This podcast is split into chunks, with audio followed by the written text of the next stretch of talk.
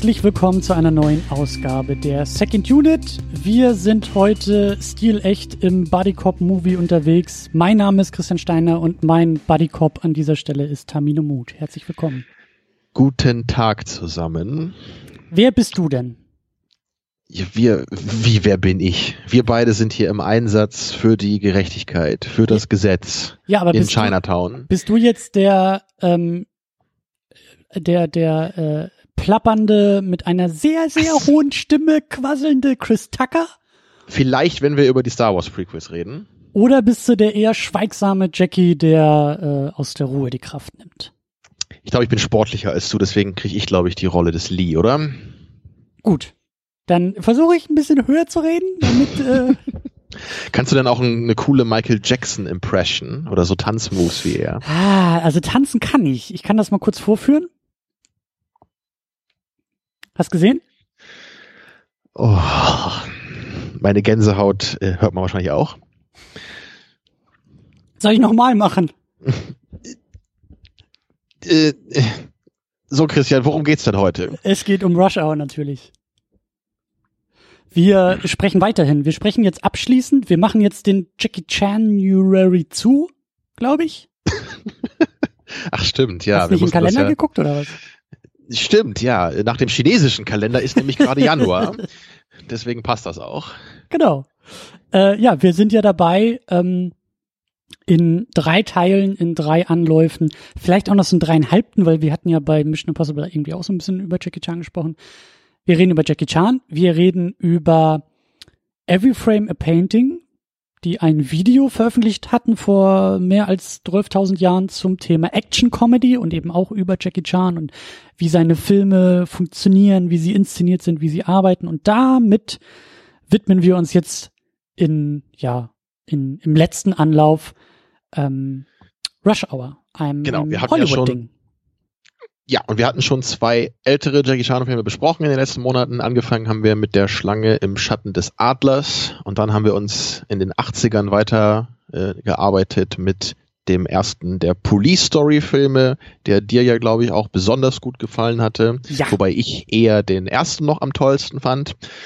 Ja, und heute eben haben wir jetzt so uns der späteren Phase von Jackie Chan zugewandt, wo er eben, wie du schon sagtest, nach Hollywood gegangen ist ja, und was, glaube ich, größtenteils seinen Film auch nicht sonderlich gut getan hat. Ja, wobei ich auch schon damals erwähnt hatte, ich kenne von der neueren Phase, so dieser Post-2000-Phase, relativ wenig von ihm, mhm. weil da irgendwie auch nichts so richtig gut bewertet wurde und so ein paar Filme kenne ich halt vom Namen, so wie diesen Shanghai Nights, den ich aber auch noch nicht gesehen habe. Und ich kannte eben immer die beiden Rush-Hour-Filme. Ich kenne noch diesen Who Am I, ich glaube, der ist auch schon nach 2000, den fand ich aber auch nicht sonderlich toll. Who Am I? Ja, es gibt, glaube ich, noch einen anderen Film, der auch so heißt. Ja, aber, so einen deutschen Film. Ja, es gibt aber auch einen Jackie Chan-Film, der, glaube ich, so heißt.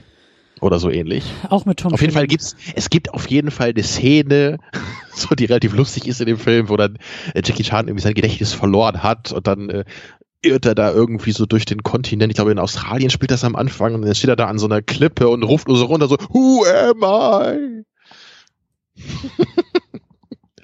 Aber ich glaube, der Film heißt auch wirklich so.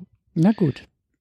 Äh, ja, geht mir eigentlich ähnlich, wenn nicht sogar noch äh, mehr oder weniger wie bei dir, weil ich kenne aus den nach den 2000 ich kenne ich kenne ich kenne sowieso weniger Jackie Chan Filme, aber ich glaube Du kennst jetzt die, die wir hier besprochen haben, ne? Ja, den zweiten Rush Hour habe ich bestimmt auch noch mal gesehen. Du, du, wusstest ja auch nie so richtig. Ich glaube, du hast auch bestimmt mal so zehn Filme teilweise gesehen. Ja, ne? so ja, kam ja, das ja. immer bei mir rüber. Ja, ja. Und also es ist auch zu lange her, dass ich da mit dem Finger drauf zeigen kann. Aber ähm, ja, Rush Hour habe ich auch lange, lange, lange nicht mehr gesehen. Ich hatte ein bisschen Angst, muss ich gestehen. Ähm, die These in dem Video von Every Frame a Painting ist ja auch, dass halt Jackie Chan ähm, ja in Hollywood nicht so gut funktioniert, einfach weil die Filme anders funktionieren. Und da werden wir auch drüber sprechen, ob da vielleicht auch in der Inszenierung Unterschiede festzustellen sind, ob eben das Hongkong-Kino, das er selbst gemacht hat, wo er ja hatten wir letztes Mal ja auch, selbst Regie und Drehbuch und ganz, ganz viel zu sagen hatte, ob das seine Filme besser macht als eben Hollywood, wo dann dickes Budget, fette Explosion und ein quasselnder Chris Tucker dabei ist. Das äh, wollen wir äh, feststellen, aber deswegen. Vor allem Letzteres, ja. Deswegen hatte ich halt schon ein bisschen Angst, weil ich ja so die Arbeitsthese kenne, nämlich, das ist alles nicht mehr so gut, wie wir das aus Hongkong kennen. Und ja. äh, ich hatte auch echt ein bisschen Angst, so, weil der Film halt von 99 ist und so Buddy Cop Movie und Chris Tucker habe ich jetzt auch irgendwie lange nicht mehr verfolgt und ich dachte, das tut richtig weh und wird richtig scheiße. Aber ich wurde da positiv überrascht. Ich weiß nicht, wie es dir ging also erstmal war es bei mir ganz ähnlich, dass ich auch durchaus Angst hatte, den Film mal wieder zu schauen. Ich habe gerade den ersten früher sehr oft gesehen. Ich meine mich auch zu erinnern, dass ich den damals so mit am besten fand von den Jackie Chan Filmen, die ich kannte, äh, was damals aber auch nicht so viele waren. Das waren äh, hauptsächlich die, die so in den 90ern rauskamen. Ja, äh, und ich habe jetzt vor einigen Wochen war es jetzt schon dann Teil 1 und 2 nochmal aufgefrischt. Ich wollte eigentlich auch nochmal den dritten gucken, den ich noch nie gesehen habe ähm, ich, ich habe es echt nicht übers Herz gebracht. Ich war so ein paar Abende kurz davor und dachte dann, hey, ähm, machst du ihn jetzt nochmal an, aber irgendwie. Ruiniere ich also, mir den Abend jetzt oder nicht? Weißt du, also es gibt ja Filme, die haben so eine negative Reception oder so, ne, aber man findet dann auch immer mal wieder Leute, die sagen, der ist ganz gut. Aber echt bei Rush Hour 3, ich habe, glaube ich, niemanden darüber auch nur ein positives Wort verlieren hören. Und ähm, also ich habe nur gehört, in dem Film soll kaum Martial Arts äh, sein und jede Menge richtig dumme, schlechte Witze. Und irgendwie hatte ich da jetzt nicht so richtig Bock drauf bisher. Mhm. Ich, ich weiß nicht, kann man mir jetzt vielleicht vorwerfen, dass ich schlecht vorbereitet bin für heute, aber irgendwie, ich, ich quäle mich am meisten sogar echt dadurch, aber ich hatte so, so überhaupt keine Lust darauf. Naja, das war ja, das war ja auch, das wäre ja, wie sagt man, also es war ja nicht Hausaufgabe, alle zu gucken. Ne? Wir reden ja nur über den ersten. Eben, Film. ja. Man kann auch sagen, ich habe ja sogar den zweiten noch dazu geguckt. Ne? So Lass uns das aus. so formulieren. Ja. So sieht's aus. Ähm, den dritten habe ich, glaube ich, auch nie gesehen.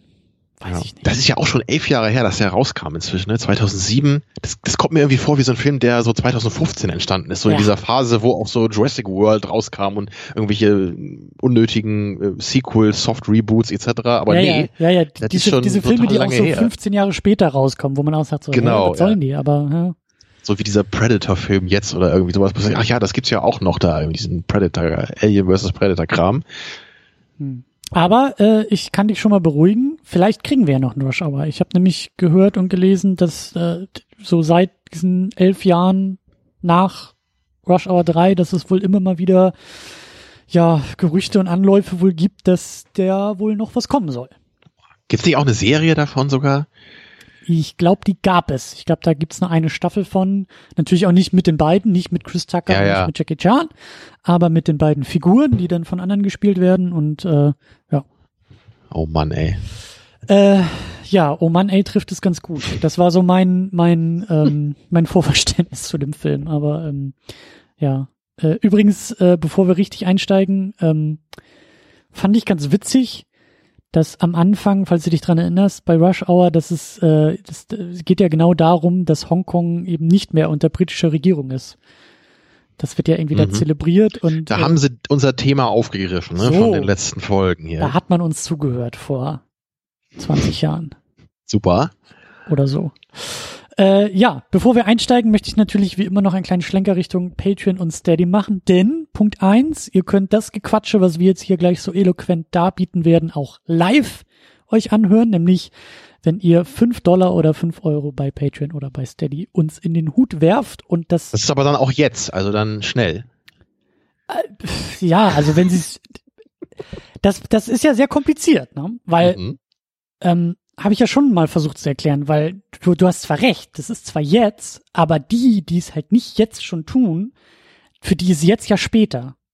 Und das heißt. Ach so, stimmt ja. Die hätten es ja schon längst tun müssen, damit jetzt auch jetzt ist. Also wir dürfen nicht mehr jetzt sagen in der Sendung. Na gut. Es ist kompliziert.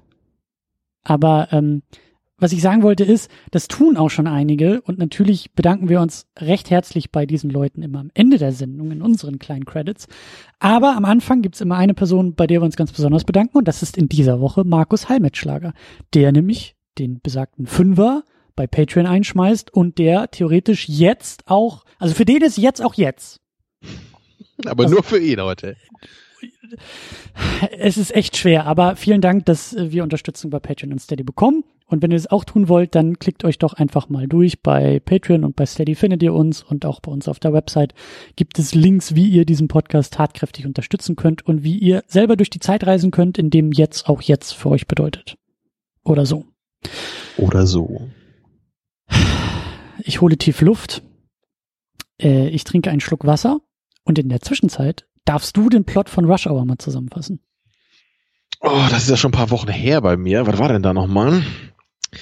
Also ich weiß noch, dass da wird eine Tochter entführt, ne, von so einem chinesischen Diplomaten.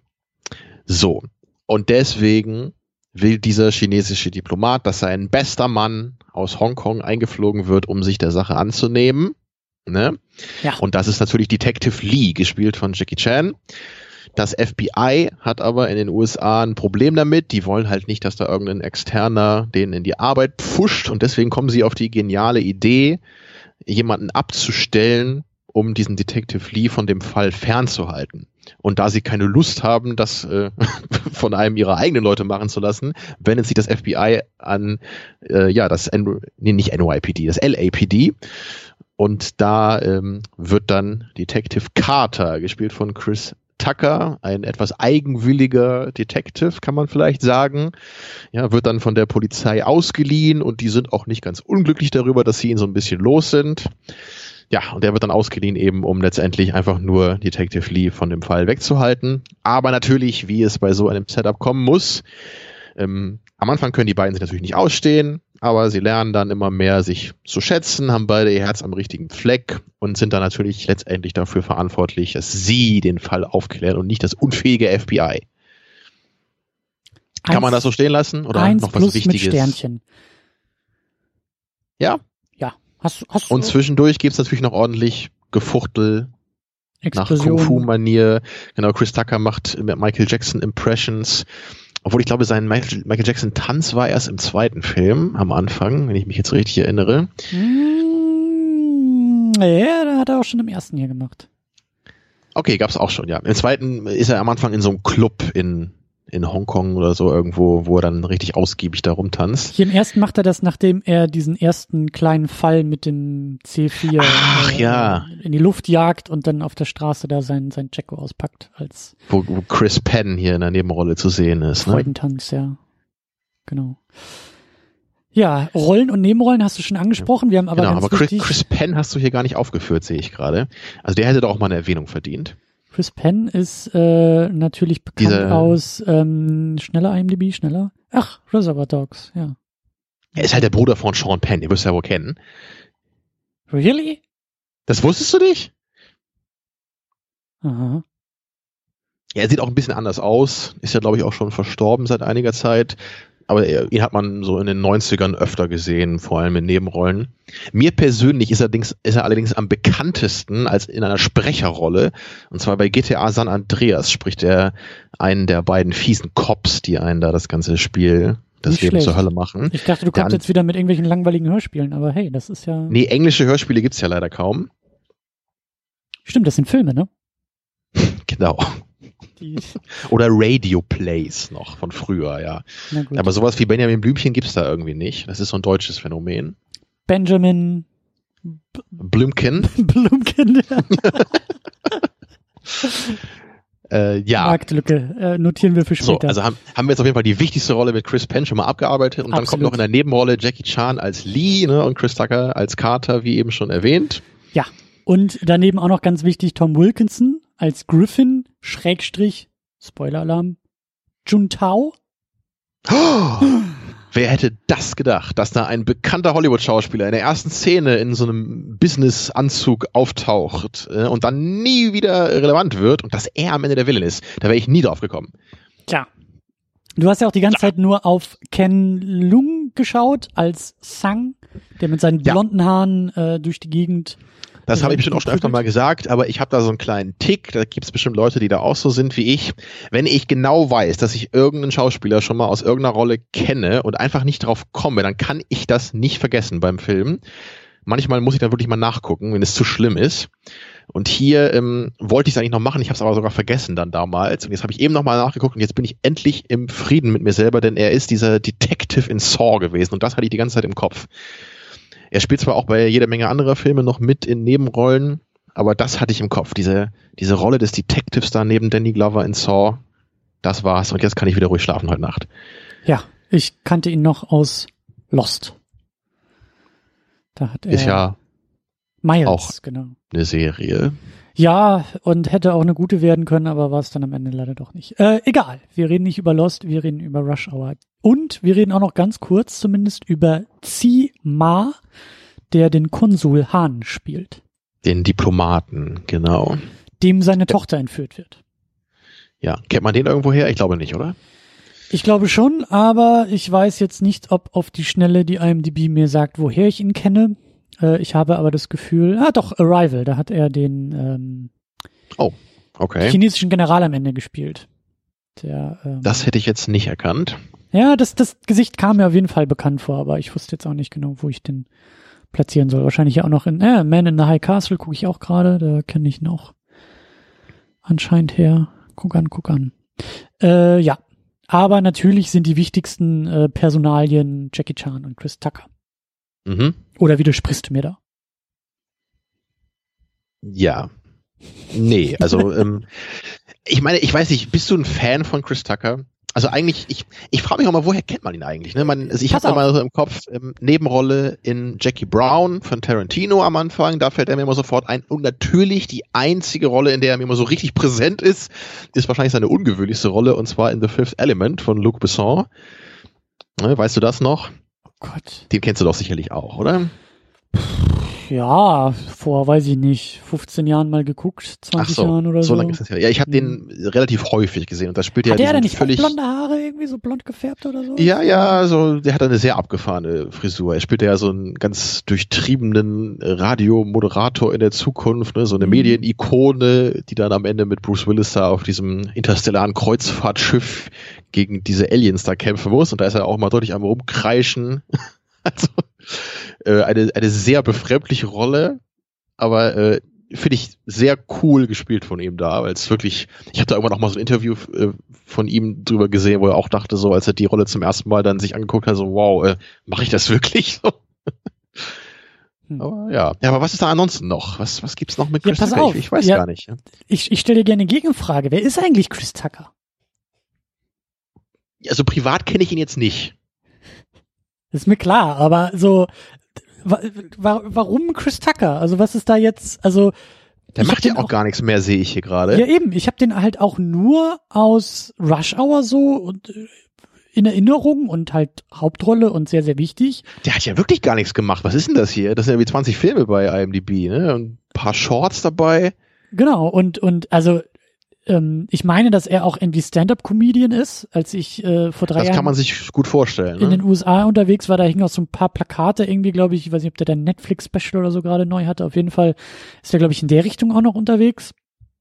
Aber ähm, ich habe ich hab den sonst auch nicht. Also es wundert mich nicht, dass der im Grunde genommen so durch Rush Hour irgendwie äh, bekannt und definiert ist, weil Ja, also die Filme, die ich gerade genannt habe, sind quasi alle, wo er wichtig ist, glaube ich. So, Ja, so und- ungefähr. das fünfte Element ist ja auch eher eine Nebenrolle, oder? Mm, Ja, naja, also formal schon, müsste man sagen, aber er, er hat schon Screentime im Film. Ne? Okay. Also er taucht jetzt nicht nur fünf Minuten auf. Hm, na gut.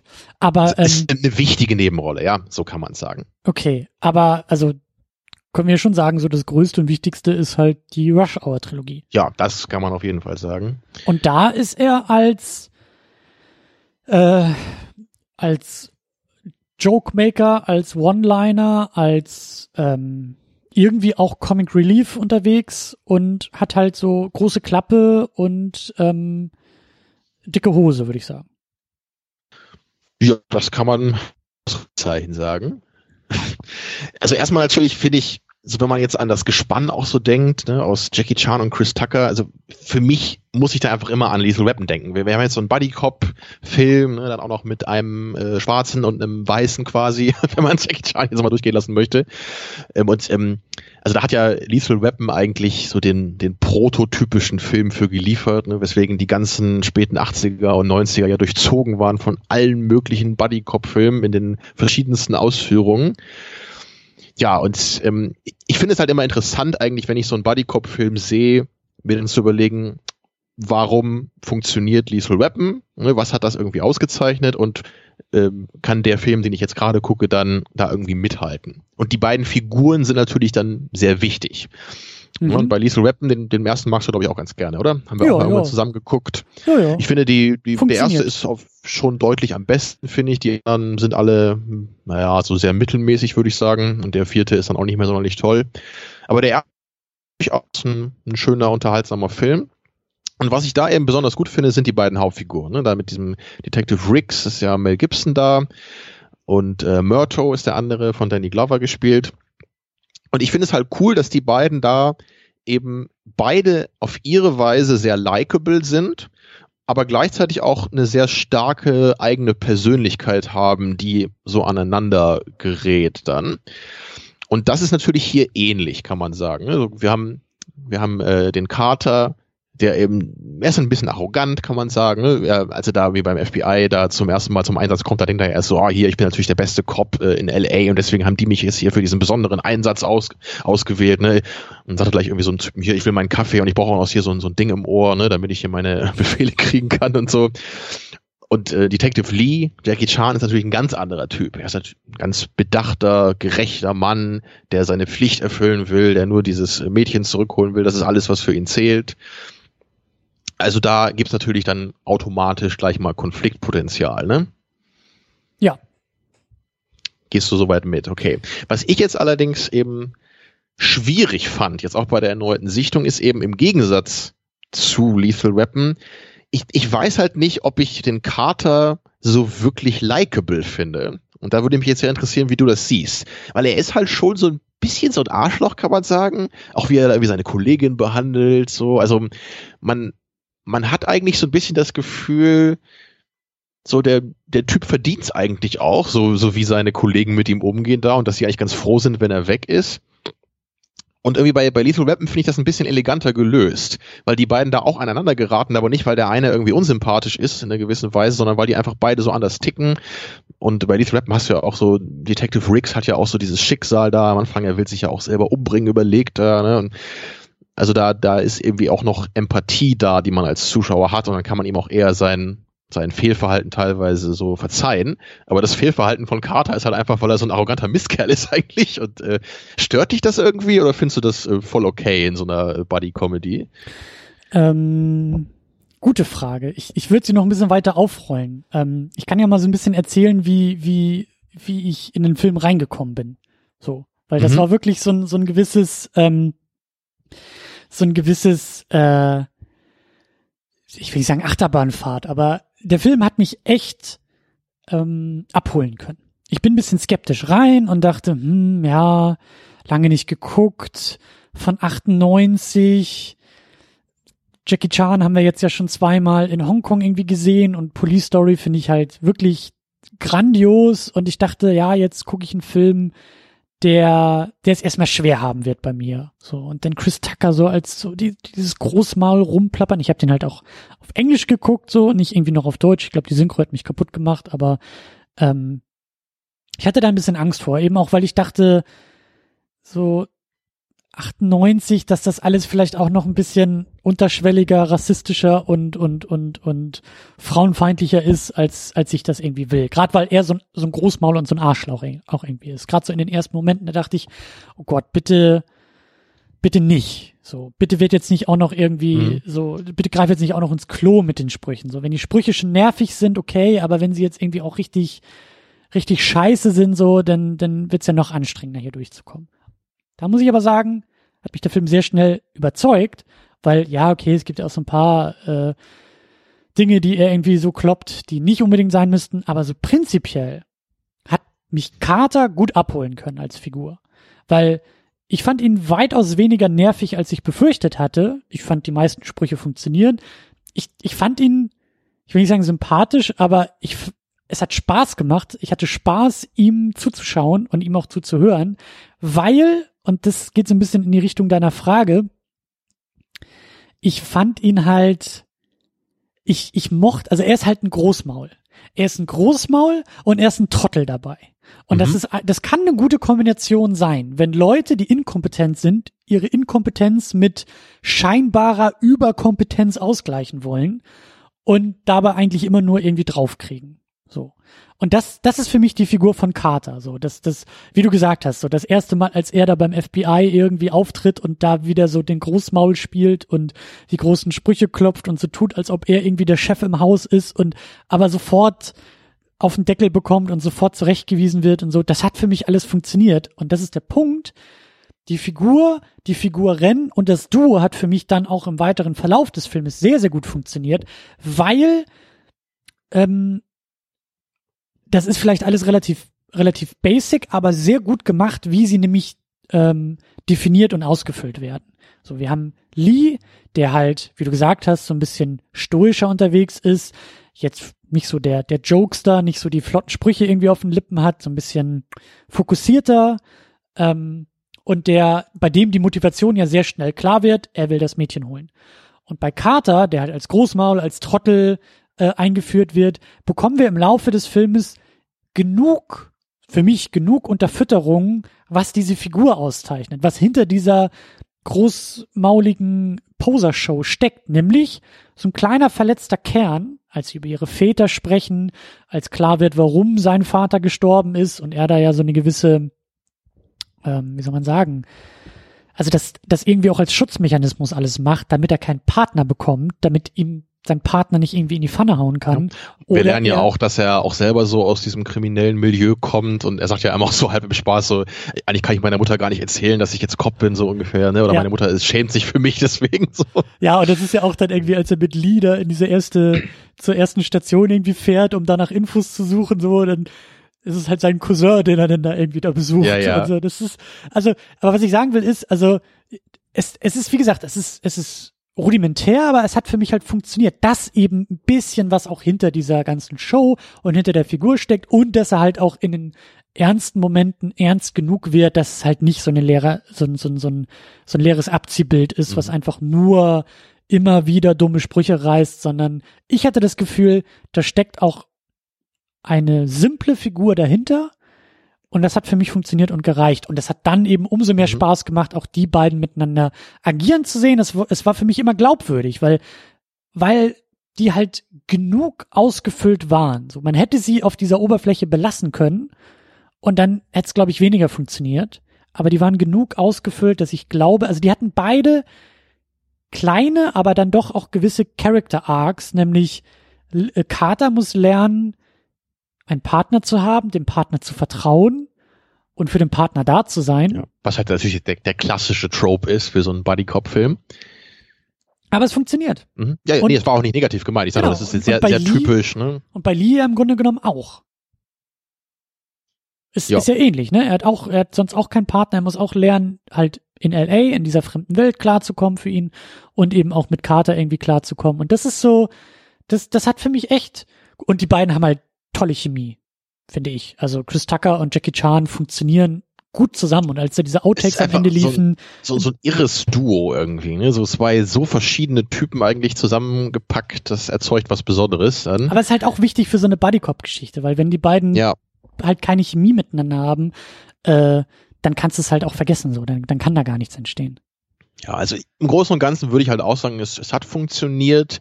Ich, ich bin allerdings bei dem Film eher so auf dem Level der Lethal Weapon Fortsetzung gewesen und nicht so bei der ja, Klasse von Lethal Weapon 1, möchte ich mal sagen, obwohl der jetzt auch nicht irgendwie super großartig ist, aber Lethal Weapon 1 ist für mich wahrscheinlich schon die beste Buddy Cop Comedy, so ist jetzt ja auch nicht ganz so eine Comedy wie der Film hier wahrscheinlich. Stimmt.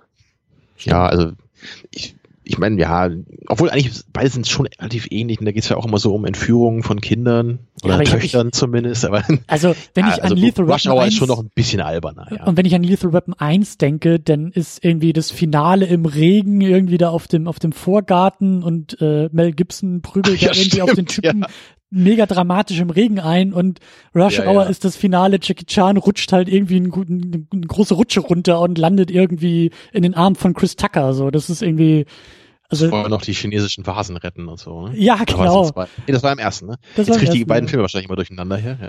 Aber ähm, ja, wie, wie, wie war das denn so für dich, also mit den beiden Figuren und ähm Also ich, ich, ich würde auch sagen, es hat für mich funktioniert. Ich, ich glaube, du fandest den Film anscheinend ein bisschen stärker als ich, was ich jetzt so rausgehört habe. Ich, ich fand ihn halt wirklich so okay. Und Chris Tucker war bei mir manchmal so am Rande der Nervigkeit aber also er hat mich nicht genervt, aber es war manchmal so kurz davor. Und manchmal hätte ich mir halt gewünscht, dass er irgendwie ein bisschen sympathischer ist. Ne? Du hast recht, am Ende wird das ja noch so ein bisschen erklärt, warum er auch so ist. Und dann ähm, klappt das auch ein bisschen besser. Aber so, so gerade am Anfang war das vielleicht so ein bisschen too much für mich, ne, mit so mit seinen Dance-Einlagen und, und wie er dann so, so wieder redet, auch schon gleich am Anfang, als er da Chris Penn ne, so als Drogendealer da irgendwie kurz stellt und so. Ne, und wie er dann mit seiner Partnerin, dieser, dieser ähm, Sprengstoffexpertin umspringt, so, das ist also ein bisschen so, na, so es ging. Und ja, ich, ja. ich habe den, ich hab den früher ja auch äh, erst auf Deutsch gesehen, so im Fernsehen. Und auch als ich den irgendwann auch mal auf Englisch gesehen habe, dachte ich so, wow, Chris Tuckers Stimme ist ja noch abgedrehter und höher im Original. Also im Deutschen wird er ja synchronisiert von Thorsten Michaelis, der ähm, vielleicht sogar mein Lieblingssynchronsprecher ist. Als hart zu sagen, aber auf jeden Fall so Top 5, kann ich sagen. Mhm der synchronisiert sonst auch Wesley Snipes zum Beispiel. Und hier äh, macht das natürlich äh, in einer sehr irren, übertriebenen Art. Aber oh, da, da muss ich jetzt äh, mich zusammenreißen, dass ich nicht deraile hier, weil ähm, also Thorsten Michael ist so ein geiler Synchronschauspieler. Der spricht halt auch die Hauptfigur in meiner Lieblingshörspielserie mit dem Namen Kane. Genau. Das ist immer so wie bei Red Letter Media, wenn Mike über Star Trek redet. ja, also. Tamino redet wieder über Hörspiele. Ja, aber das musst du mich jetzt ganz kurz nochmal erzählen lassen, weil, also diese, diese Kane-Serie ist halt nur so zehn Folgen, so eine Miniserie und die ist wirklich unfassbar toll. Ist halt sehr brutal und sehr vulgär und gleichzeitig auch noch so Science-Fiction und Gangster-Genre gemischt, also sehr abgefahren. Und er spricht eben die Hauptrolle und das, das Tolle dabei ist halt wirklich, er, er spricht eben diesen Kane, das ist so ein, so ein Auftragskiller und so ein wirklich so ein richtig abgewichster Typ, kann man sagen. Also wirklich so, hat halt immer so einen fiesen Spruch auf den Lippen und er hat, er hat zwar auch so seine, seine Schicksale in der Vergangenheit erlitten, das erfährt man dann auch so im, im Laufe der Serie, aber der, der Thorsten Michaelis, der spricht den halt wirklich so perfekt, dass ich, also wenn ich ihn höre immer so, dann, dann ist er für mich eigentlich diese Figur. Und ich habe halt irgendwann mal so ein Interview dann auch mal gehört bei, bei YouTube und wie der Typ halt wirklich ist, das fand ich so beeindruckend, weil er eben so überhaupt nicht so ist wie diese Figur. Er ist halt so ein ganz ruhiger, bedachter, sanfter Mensch. ja. Und, und wie er diese Figur halt spricht, da denkst du echt, das, das ist so, so ein völliger Psychopath. Ja, also und das, also das ist halt wirklich das Markenzeichen von einem klasse Schauspieler, sei es jetzt eben Synchron oder äh, Filmschauspieler, wenn er wirklich Rollen so perfekt rüberbringt, dass du denkst, der Typ wäre wirklich so. Und wenn du ihn dann mal wirklich sprechen hörst, ist er halt ganz, ganz anders. Ne? Das fand ich halt nur so total beeindruckend da. Ist das diese Serie, so, von der du auch erzählt hast, also die irgendwie nicht abgeschlossen ist und der du noch so hinterher trauerst oder verwechsel ich da was? Nee, das ist eine andere Serie. Okay. Also die ist quasi abgeschlossen.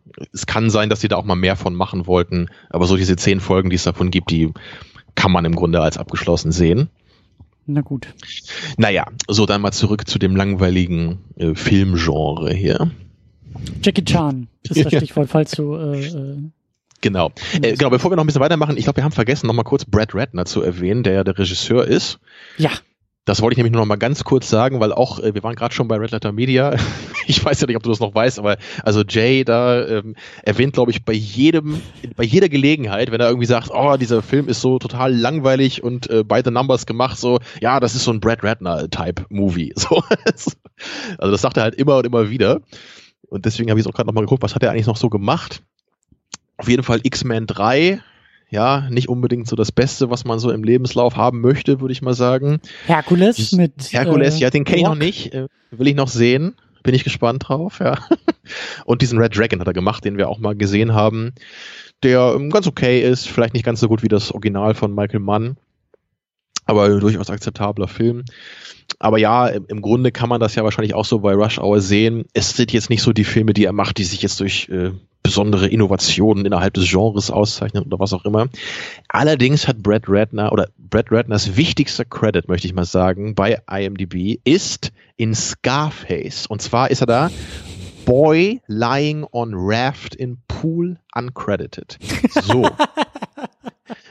das ist ja wohl das Allergeilste, was er jemals wie dieser, gemacht hat. Wie dieser Credit in sich schon eine Dramatik hat, ist der Knaller. also da gibt's schon einen, einen dramaturgischen Arc in diesem Credit, das ist, der, ist unfassbar.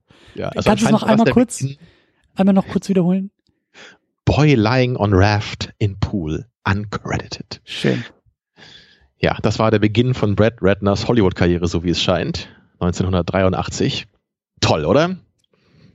Ja, und danach ist er äh, zu höherem bestimmt. Oder so. Ja, ich meine, äh, du hast recht. Also ich äh, musste da auch äh, ein bisschen grinsen, als ich den Namen in den Credits auch äh, gesehen habe, weil ich sofort an den Running Gag bei Red Letter Media denken musste. So, äh, wie, wie macht man den uninspiriertesten Film überhaupt? Ja, man holt Brad, Brad Ratner dazu. Ähm, aber ich fand eigentlich, also ja gut, ich habe, ich, ich weiß nicht, wie viel Regieleistung in diesem Film steckt, weil ich das Gefühl habe, dass äh, Chris Tucker und Jackie Chan einfach, also die sind das Highlight in dem Film und deren Chemie trägt einfach eine Menge in dem Film, zumindest für mich. Da hat jetzt, glaube ich, der Regisseur nicht so viel zu tun gehabt. Eben. Und das andere würde würd ich auch sagen, dass das ganze Beiwerk ist eben sehr solide. Ne, es ist der, der Plot ist sehr solide, so die Tropes sind sehr ja. Bodycop-typisch. Ja. Ne, wie schon gesagt, eben der Villain taucht am Anfang kurz auf, ne, am Ende sieht man dann, ja, er ist auch irgendwie so ein Diplomat und beschreibt, betreibt so ein doppeltes Spiel. Das sind alles so sehr typische Plot-Momente. Auch inszenatorisch ist da jetzt eben nichts äh, besonders irgendwie gemacht. Da gibt es jetzt keinen großen audiovisuellen Stil, der einen irgendwie umhaut oder sonst irgendwas. Also es ist so ein, ja, es ist ein, ein solider handwerklich vernünftig inszenierter Film, kann man eben sagen. Ja. Und das muss ja auch nicht unbedingt was Schlechtes sein. Ne? Ich, ich, ich brauche jetzt auch nicht bei jedem Film irgendwie wegweisende Kameraarbeit und äh, neue Erzählmethoden. Ist natürlich schön, wenn ein Film sowas hat und das Sinn macht für die Materie. Aber ich glaube, in einem soliden Buddy-Cop-Comedy-Film braucht man das nicht unbedingt. Das ist eigentlich auch schon die perfekte Überleitung. Es sei denn, du willst noch länger über Brad Ratner sprechen, aber ähm, ich glaube nicht, dass das irgendwie notwendig ist. Bloß nicht, nein. Äh, sehr gut. Ähm, Inszenierung ist das Stichwort.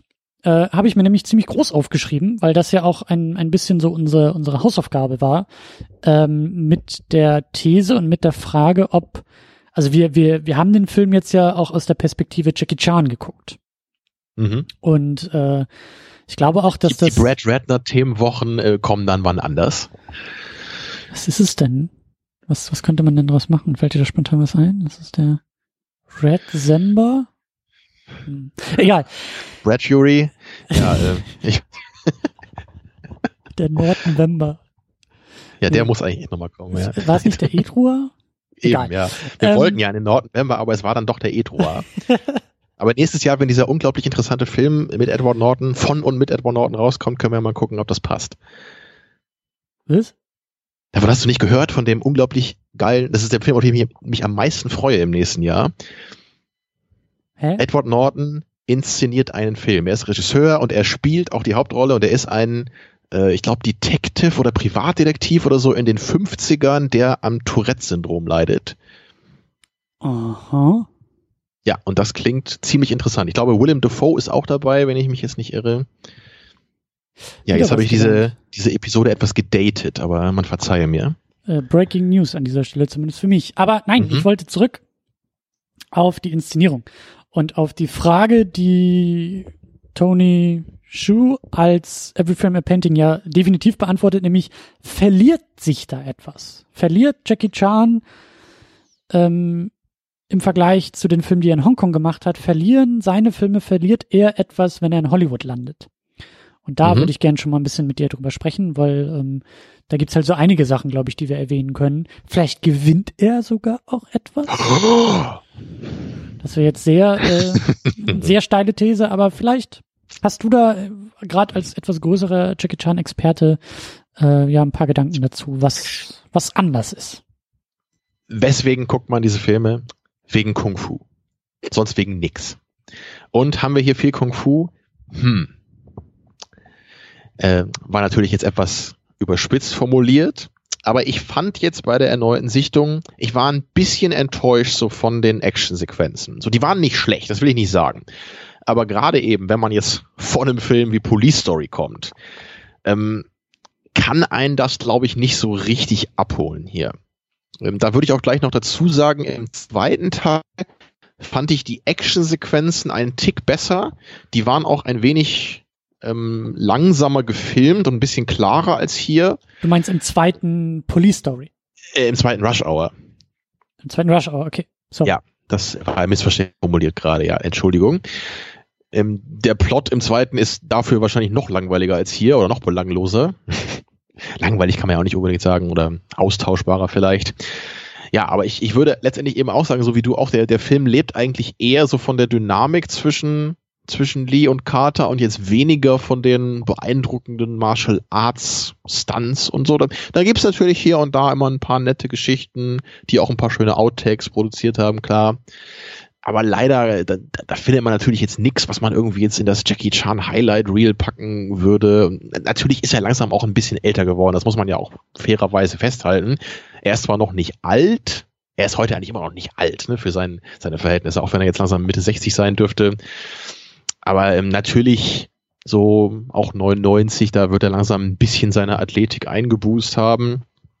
Und ja, und, und das, das, ähm, was mich, glaube ich, am meisten eben enttäuscht hat, war ja eben diese, diese Schnitttechnik. So, das hat ja der Every Frame a Painting, also in dem Video wurde das ja auch, glaube ich, sogar mit Beispielen aus Rush Hour genommen, wenn ich mich nicht irre. Ne?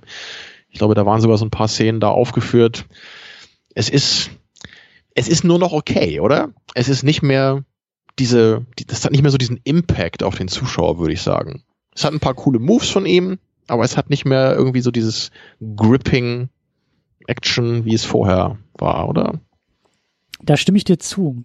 Ähm, da wollen wir am Ende auch noch mal ein bisschen äh, wieder durch diese Liste durchgehen. Äh, er hat ja diese neuen Regeln in dem Video aufgestellt. Da können wir vielleicht noch ein bisschen konkreter werden. Aber ähm, was du sagst, habe ich auch gesehen. Der, der, der Film schneidet mehr, der Film findet vielleicht auch weniger zu einem Rhythmus so in den, in den Martial Arts Kämpfen. Ähm, das, ja, wirkt alles, das wirkt alles ein bisschen wie Jackie Chan Light. Das trifft eigentlich sehr gut. Nur du sagtest ja gerade, ist vielleicht was besser geworden. Und das ist schon eher, also ich persönlich finde es nicht besser, aber ich kann mir vorstellen, dass vielleicht manche Menschen es besser finden, weil der Plot eben geradliniger und ja, standardmäßig klingt wieder negativ oder stringent vielleicht. Ne? Also der Film hat eine etwas stringentere Erzählweise, als es jetzt ein Film wie Police Story hat. Ja, und auch vielleicht ein besseres Pacing, wenn man so will.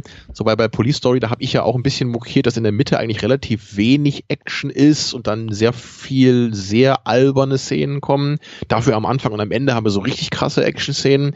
Da ist natürlich jetzt ein Film wie Rush Hour viel geradliniger aufgezogen. Und das mögen vielleicht manche Leute einfach lieber. So, weil man es ja auch eher gewohnt ist, jetzt solche Filme zu sehen.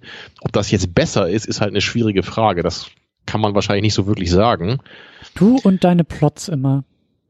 Nee, nee, nee, nee, nee. In die Richtung habe ich gar nicht gedacht. Aber ja, kann man, kann man vielleicht auch so sehen. Das ist das Einzige, was mir halt einfällt, was vielleicht besser ist, würde ich jetzt echt sagen. Sonst alles andere finde ich nicht besser am Film als äh, bei Jackie Chans äh, Hongkong-Filmen. Also ich würde sagen, dass das ähm, ich will, ich, besser ist ja auch immer so ein schwieriges Wort, aber es ist Eben. zumindest anders und es hat mir gut gefallen, dass er mit Chris Tucker so einen Sidekick bekommen hat. Also, dass es auf einmal ein Duo gibt, dass Jackie Chan nicht, also als alleiniger Protagonist unterwegs ist, dass er tatsächlich einen Partner hat, weil wenn ich da an Police Story zurückdenke, hatte ich jetzt nicht so den Eindruck. Hatte er da überhaupt, ich glaube, er hatte einen Kollegen irgendwie ein bisschen, aber er war da ja schon eher das war ja schon eher so eine Ein-Mann-Geschichte, oder? Das stimmt, ja. Bei den Filmen, wo wir jetzt, äh, die wir besprochen haben, war das schon so. Allerdings gibt es schon Jackie Chan-Filme, wo er irgendwie Freunde an der Seite hat. Ne? Gerade auch sein, sein äh, Comic Relief, ne? Sam, Sammo Hang, der ist ja auch oft dabei gewesen und so ein paar andere gibt's da auch, die, also oft spielt er dann so eine Gruppe von Freunden zum Beispiel, die was erleben. Also ist okay. jetzt nicht immer so bei Jackie Chan-Filmen, dass er wirklich alleine da ähm, also er ist schon immer die Hauptfigur, wohingegen er jetzt hier nicht die alleinige Hauptfigur ist und vielleicht ist sogar Carter ein bisschen mehr die Hauptfigur, wenn man eine nehmen müsste. Kann man vielleicht sogar sagen. Also im Grunde sind natürlich beide Hauptfiguren klar. Aber wenn ich jetzt eine Nummer eins vergeben müsste, würde ich wahrscheinlich sogar eher Carter noch nehmen. Ja, also das, das ist zumindest im Vergleich zu den Filmen, die, jetzt, die wir jetzt hier besprochen haben, von ihm ein Unterschied. Das, das ist wahr.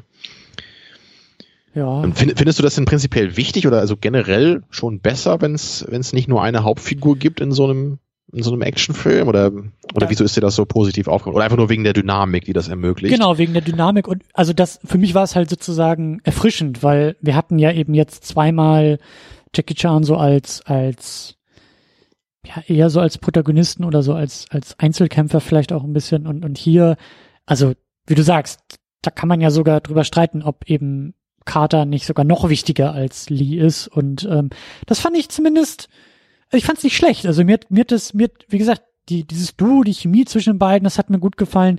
Vielleicht war es auch einfach ungewohnt, ähm, Jackie als manchmal ja auch, ähm, ähm, ich weiß nicht, ob das so passt, aber es gibt ja diesen, diesen, also er, er war so ein bisschen ähm, stoischer auch. Also Carter war eher die Joke-Maschine und eigentlich ist Jackie das ja auch in seinen Filmen.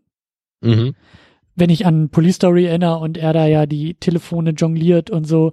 Ähm, und hier war es ein bisschen weniger. Hier war er oft der, das Gegenüber, das keine Miene verzieht und damit die Gags so ein bisschen abprallen lässt von Carter und damit das halt noch ein bisschen mehr betont, also den Humor von Carter noch ein bisschen mehr definiert und betont.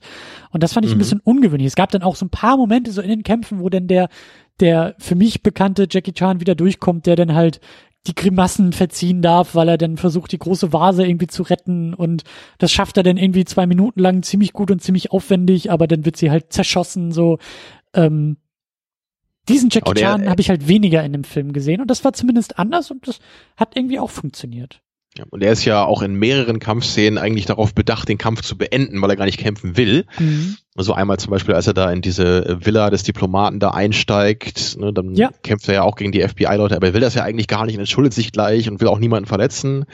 Oder als sie da am Anfang in diesem Club sind von dem Cousin von Carter, da, da löst er ja auch etwas unglücklich da so einen Konflikt aus, den er ja auch nur versucht dann zu beenden. Ja, ja das, also das, das ist schon richtig. Das ist eine etwas etwas äh, ruhigere, bedachtere Rolle, als man das in den früheren Jackie Chan-Filmen kennt. Ja, ich glaube, das wurde aber später dann auch wieder weniger in Hollywood. Ne? Da war das wahrscheinlich genauso albern wie früher auch. Zumindest was so mein Eindruck war. Ich kenne ja, wie gesagt, da wenige Filme von. Mhm.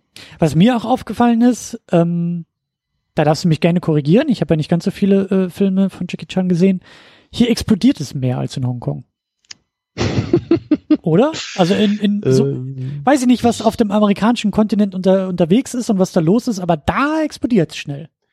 Im zweiten Rush Hour explodiert, glaube ich, auch einiges. Da wird einmal auf jeden Fall so ein Gebäude gesprengt auch. Ja, das ist, das ist gar nicht so einfach zu sagen. In, in, in Hongkong-Filmen explodiert auch mal was. Gerade im zweiten Police Story-Film, ich weiß halt nicht mehr viel von dem Film, aber ich weiß, dass am Ende da irgendwie so eine Feuerwerksfabrik in die Luft fliegt. Also da muss auch irgendwas explodiert sein. also, Könnte man meinen. Ja. Obwohl ich da jetzt auch eher an, an nackte Kanone denke, wo dieser Tanklastzug in diese Feuerwerksfabrik fährt und dann Frank Drabble nur davor steht. Hier, Hier gibt es nichts zu sehen. sehen. Gehen Sie weiter. Und im Hintergrund, ja. ah, den müssen wir auch nochmal irgendwann besprechen. Oh ja, ähm, oh ja. Oh ja. Also es kann sein, es, es wäre sehr Hollywood-typisch, ne? So das dass wir so, so RTL 2 Power-Nachrichten, immer noch mit Explosionen dabei. Ähm, und äh, jetzt habe ich den Faden eigentlich schon wieder verloren, weil du mich so aus dem Konzept gebracht hast mit den Power-Nachrichten. Äh, ach so, ja, es wird mehr geschossen, das wollte ich nur sagen. Kann das sein, dass das mehr geschossen wird als, als äh, bei den anderen? Ja, und deswegen wahrscheinlich auch weniger Martial Arts, ne, weil es dann doch noch ein paar mehr Schießereien gibt. Mhm. Das kann schon sein. Also generell würde ich schon sagen, Jackie ist in seinen Hongkong-Filmen meistens nicht so an der Knarre unterwegs. Mit der Ausnahme von Police Story 3, der ja hauptsächlich aus Ballereien besteht. Man sieht, es ist alles sehr, sehr kompliziert in der Filmografie von Jackie Chan. Aber Gefühl, meinem du kannst für jeden Fall eine Fortsetzung ranziehen. So, ja, aber Drunken Master 14 hat Genau, auch, ich kann immer äh, irgendeine Fortsetzung als Ausnahme heranziehen, von denen, die ich kenne zumindest. Ja. Genau. Aber generell ist mein Eindruck jetzt so, da müsste man vielleicht nochmal genauer wissenschaftlicher hingucken. Ich würde aber auch sagen, generell wird weniger geschossen in, in Jackie Chan-Filmen und wenn dann eher so von den Villains und nicht von ihm. Mhm. Und er selber ist ja auch nicht so viel am Ballern hier, ne? Mhm. Es wird ja auch mehr auf ihn geschossen, oder? Ja, ja, und Carter hat ja auch da seinen, seinen, Klar, seinen dicken ja. Colt. Den, seine Dirty Harry-Kanone. Genau. Ja. Aber das sind schon so ein paar Hollywood-Aspekte, die zumindest so anklingen oder durchscheinen, kann man, kann man glaube ich sagen. Ne? Ja. Es ist jetzt nicht alles so völlig überdreht wie Transformers oder so, aber man erkennt so, so, so einen gewissen Hollywood-Touch auf jeden Fall. Ich meine, guck auch auf, auf das Finale, ne? Also das Finale hier bei mhm. ähm, Rush Hour, da wird in einer, in einer großen Halle durch die Gegend geballert und alle springen in Deckung ja. und versuchen, klar, dann findet man hier einen kleinen Kampf oder wie gesagt, Jackie versucht da die Vasen zu retten und so. Das und der große Stunt kommt ja auch noch, aber ja, es das kleine Mädchen hat den Sprengstoffgürtel um da. Ja, ja, ja. Und dann muss er ihn sich umbinden oder das ist ja auch ja. ja auch sehr typisch so als Finale. Aber, ja. ja. das Finale ist ja eher so ein Action-Highlight, könnte man noch sagen, ne, mit dem also die, diese Idee, dass er dann immer noch versucht, so die, die Vasen zu retten. Und diesen einen Moment gibt's ja, den ich immer ganz knuffig finde, wo dann, dann fällt diese Vase um und er schafft halt gerade noch, sie aufzufangen, stellt sie halt vorsichtig wieder hin, geht einen Schritt weiter und dann wird sie zerschossen. Ja. So, das ist ganz putzig. Ja.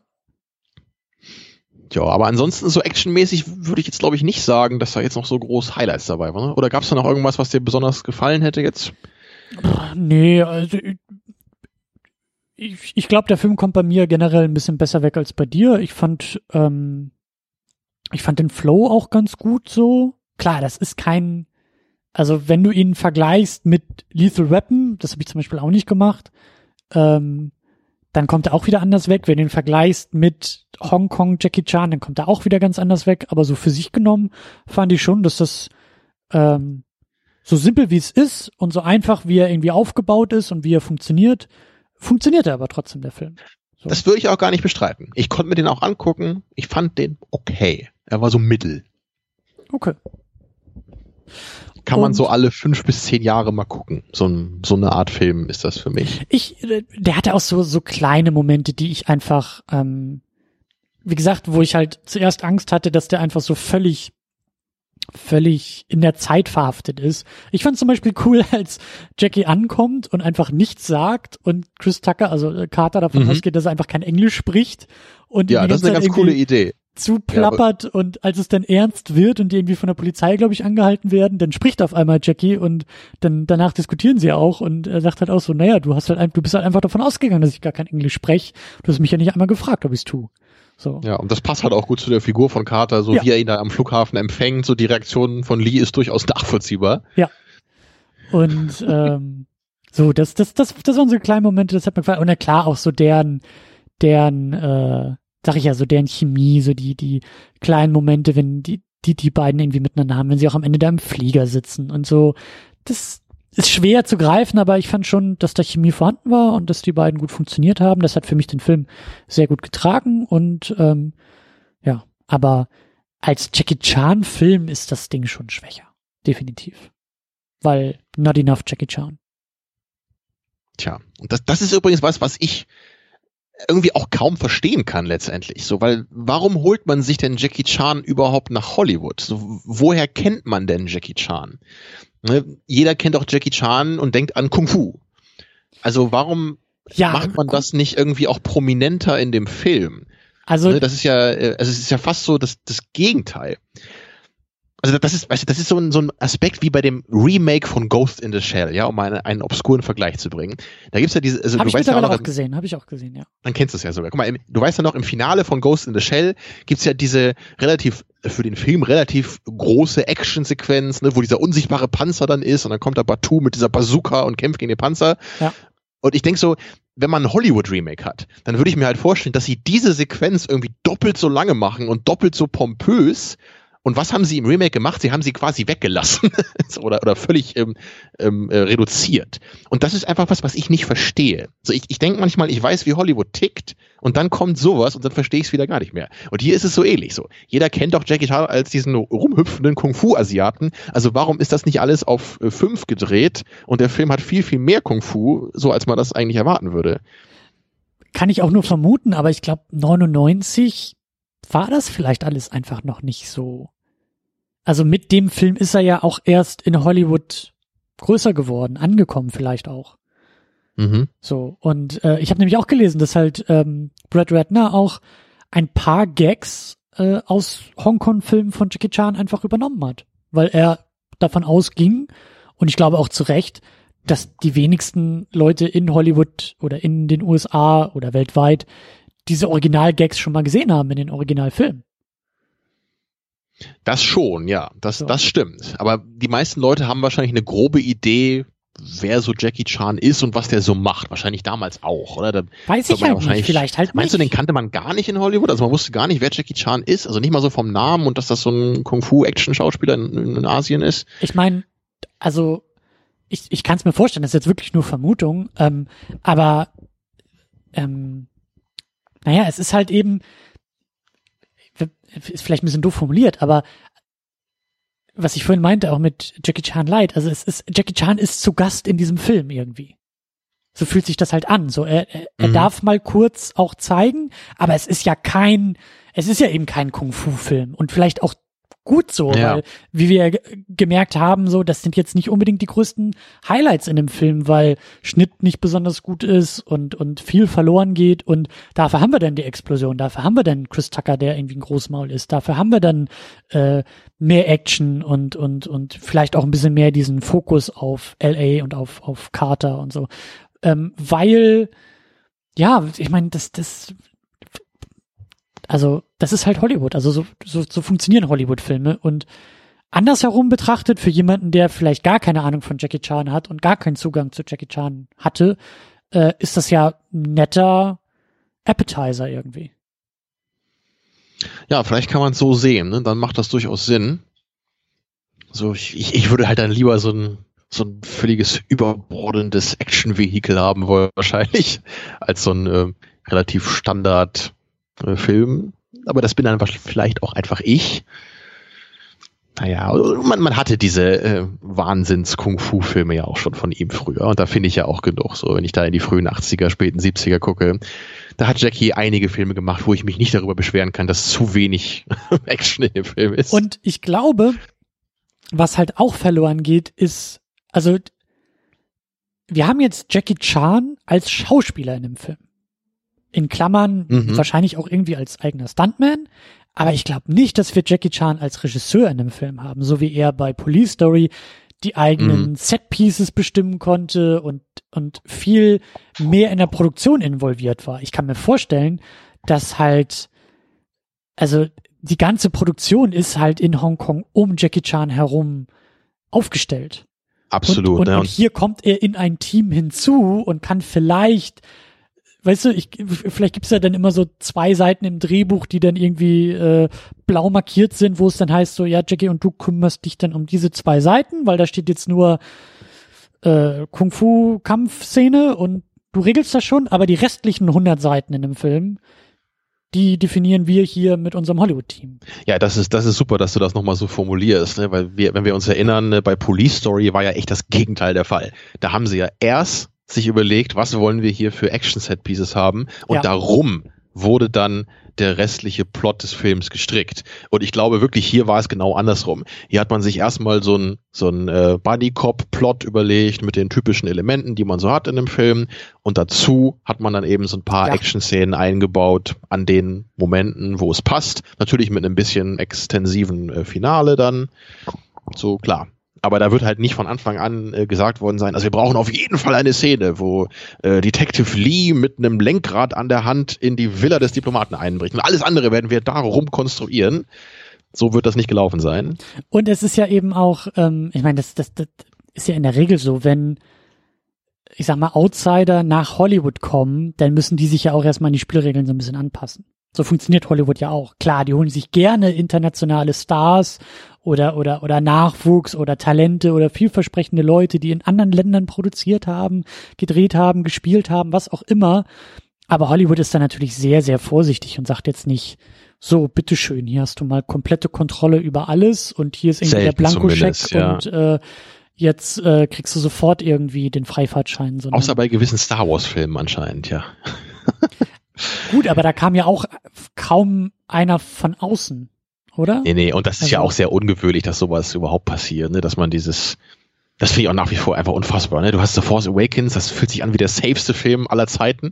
Und danach kommt The Last Jedi und das ist so, hier, äh, random Regisseur, den drei Leute kennen, mach einfach mal das, was du damit machen willst. Aber, so. ganz wichtig dabei, weil es ein gutes Beispiel ist, der random Regisseur hatte vorher zwei Filme in Hollywood schon gemacht. Ja, das so, stimmt. Das, das ist so das Ding. Ich glaube, Hollywood ist da einfach auch sehr, sehr vorsichtig und sagt, okay, komm gerne, aber beweis dich hier nochmal neu. Nur weil du da in Hongkong gut irgendwie was gedreht hast oder in Deutschland oder in Mexiko oder in Japan, äh, kriegst du hier noch lange nicht die Schlüssel zum Königreich, sondern jetzt fängst du erstmal wieder, vielleicht nicht bei 0, sondern bei 0,5 an, aber äh, erstmal wollen wir auch sehen, dass du hier in unserem System funktionieren kannst.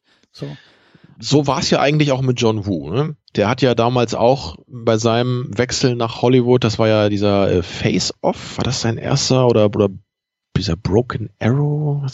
Naja, irgendwie so um diese Zeit rum, also Mitte 90er. Da kam er ja dann auch nach Hollywood, hat dann so ein paar eher Hollywood-typischere Filme gemacht, wobei ich Face Off echt lange nicht mehr gesehen habe. Ich weiß gar nicht, ob der wirklich Hollywood-typisch ist oder auch schon ziemlich irre. Ich meine, der hat äh, äh, Nicolas Cage in der Hauptrolle. Also. Deswegen, ne? Aber nachdem er eben diesen Face Off gemacht hat, hat er dann im Mission Impossible 2 gemacht, den ich ja glaube ich auch schon mal erwähnt habe in letzter Zeit, der äh, so in der ersten Hälfte auch so ein sehr generischer Hollywood-Spy Mission Impossible-Film ist, aber dann im letzten Drittel halt so völlig schon Wu wird und dann echt mit weißen Laub Tauben in Zeitlupe und abstrusester Action aufwartet. Also das wirkt dann schon wie was Ungewöhnliches. Und danach hat er diesen Windtalkers gemacht, das wirst du wahrscheinlich nicht kennen.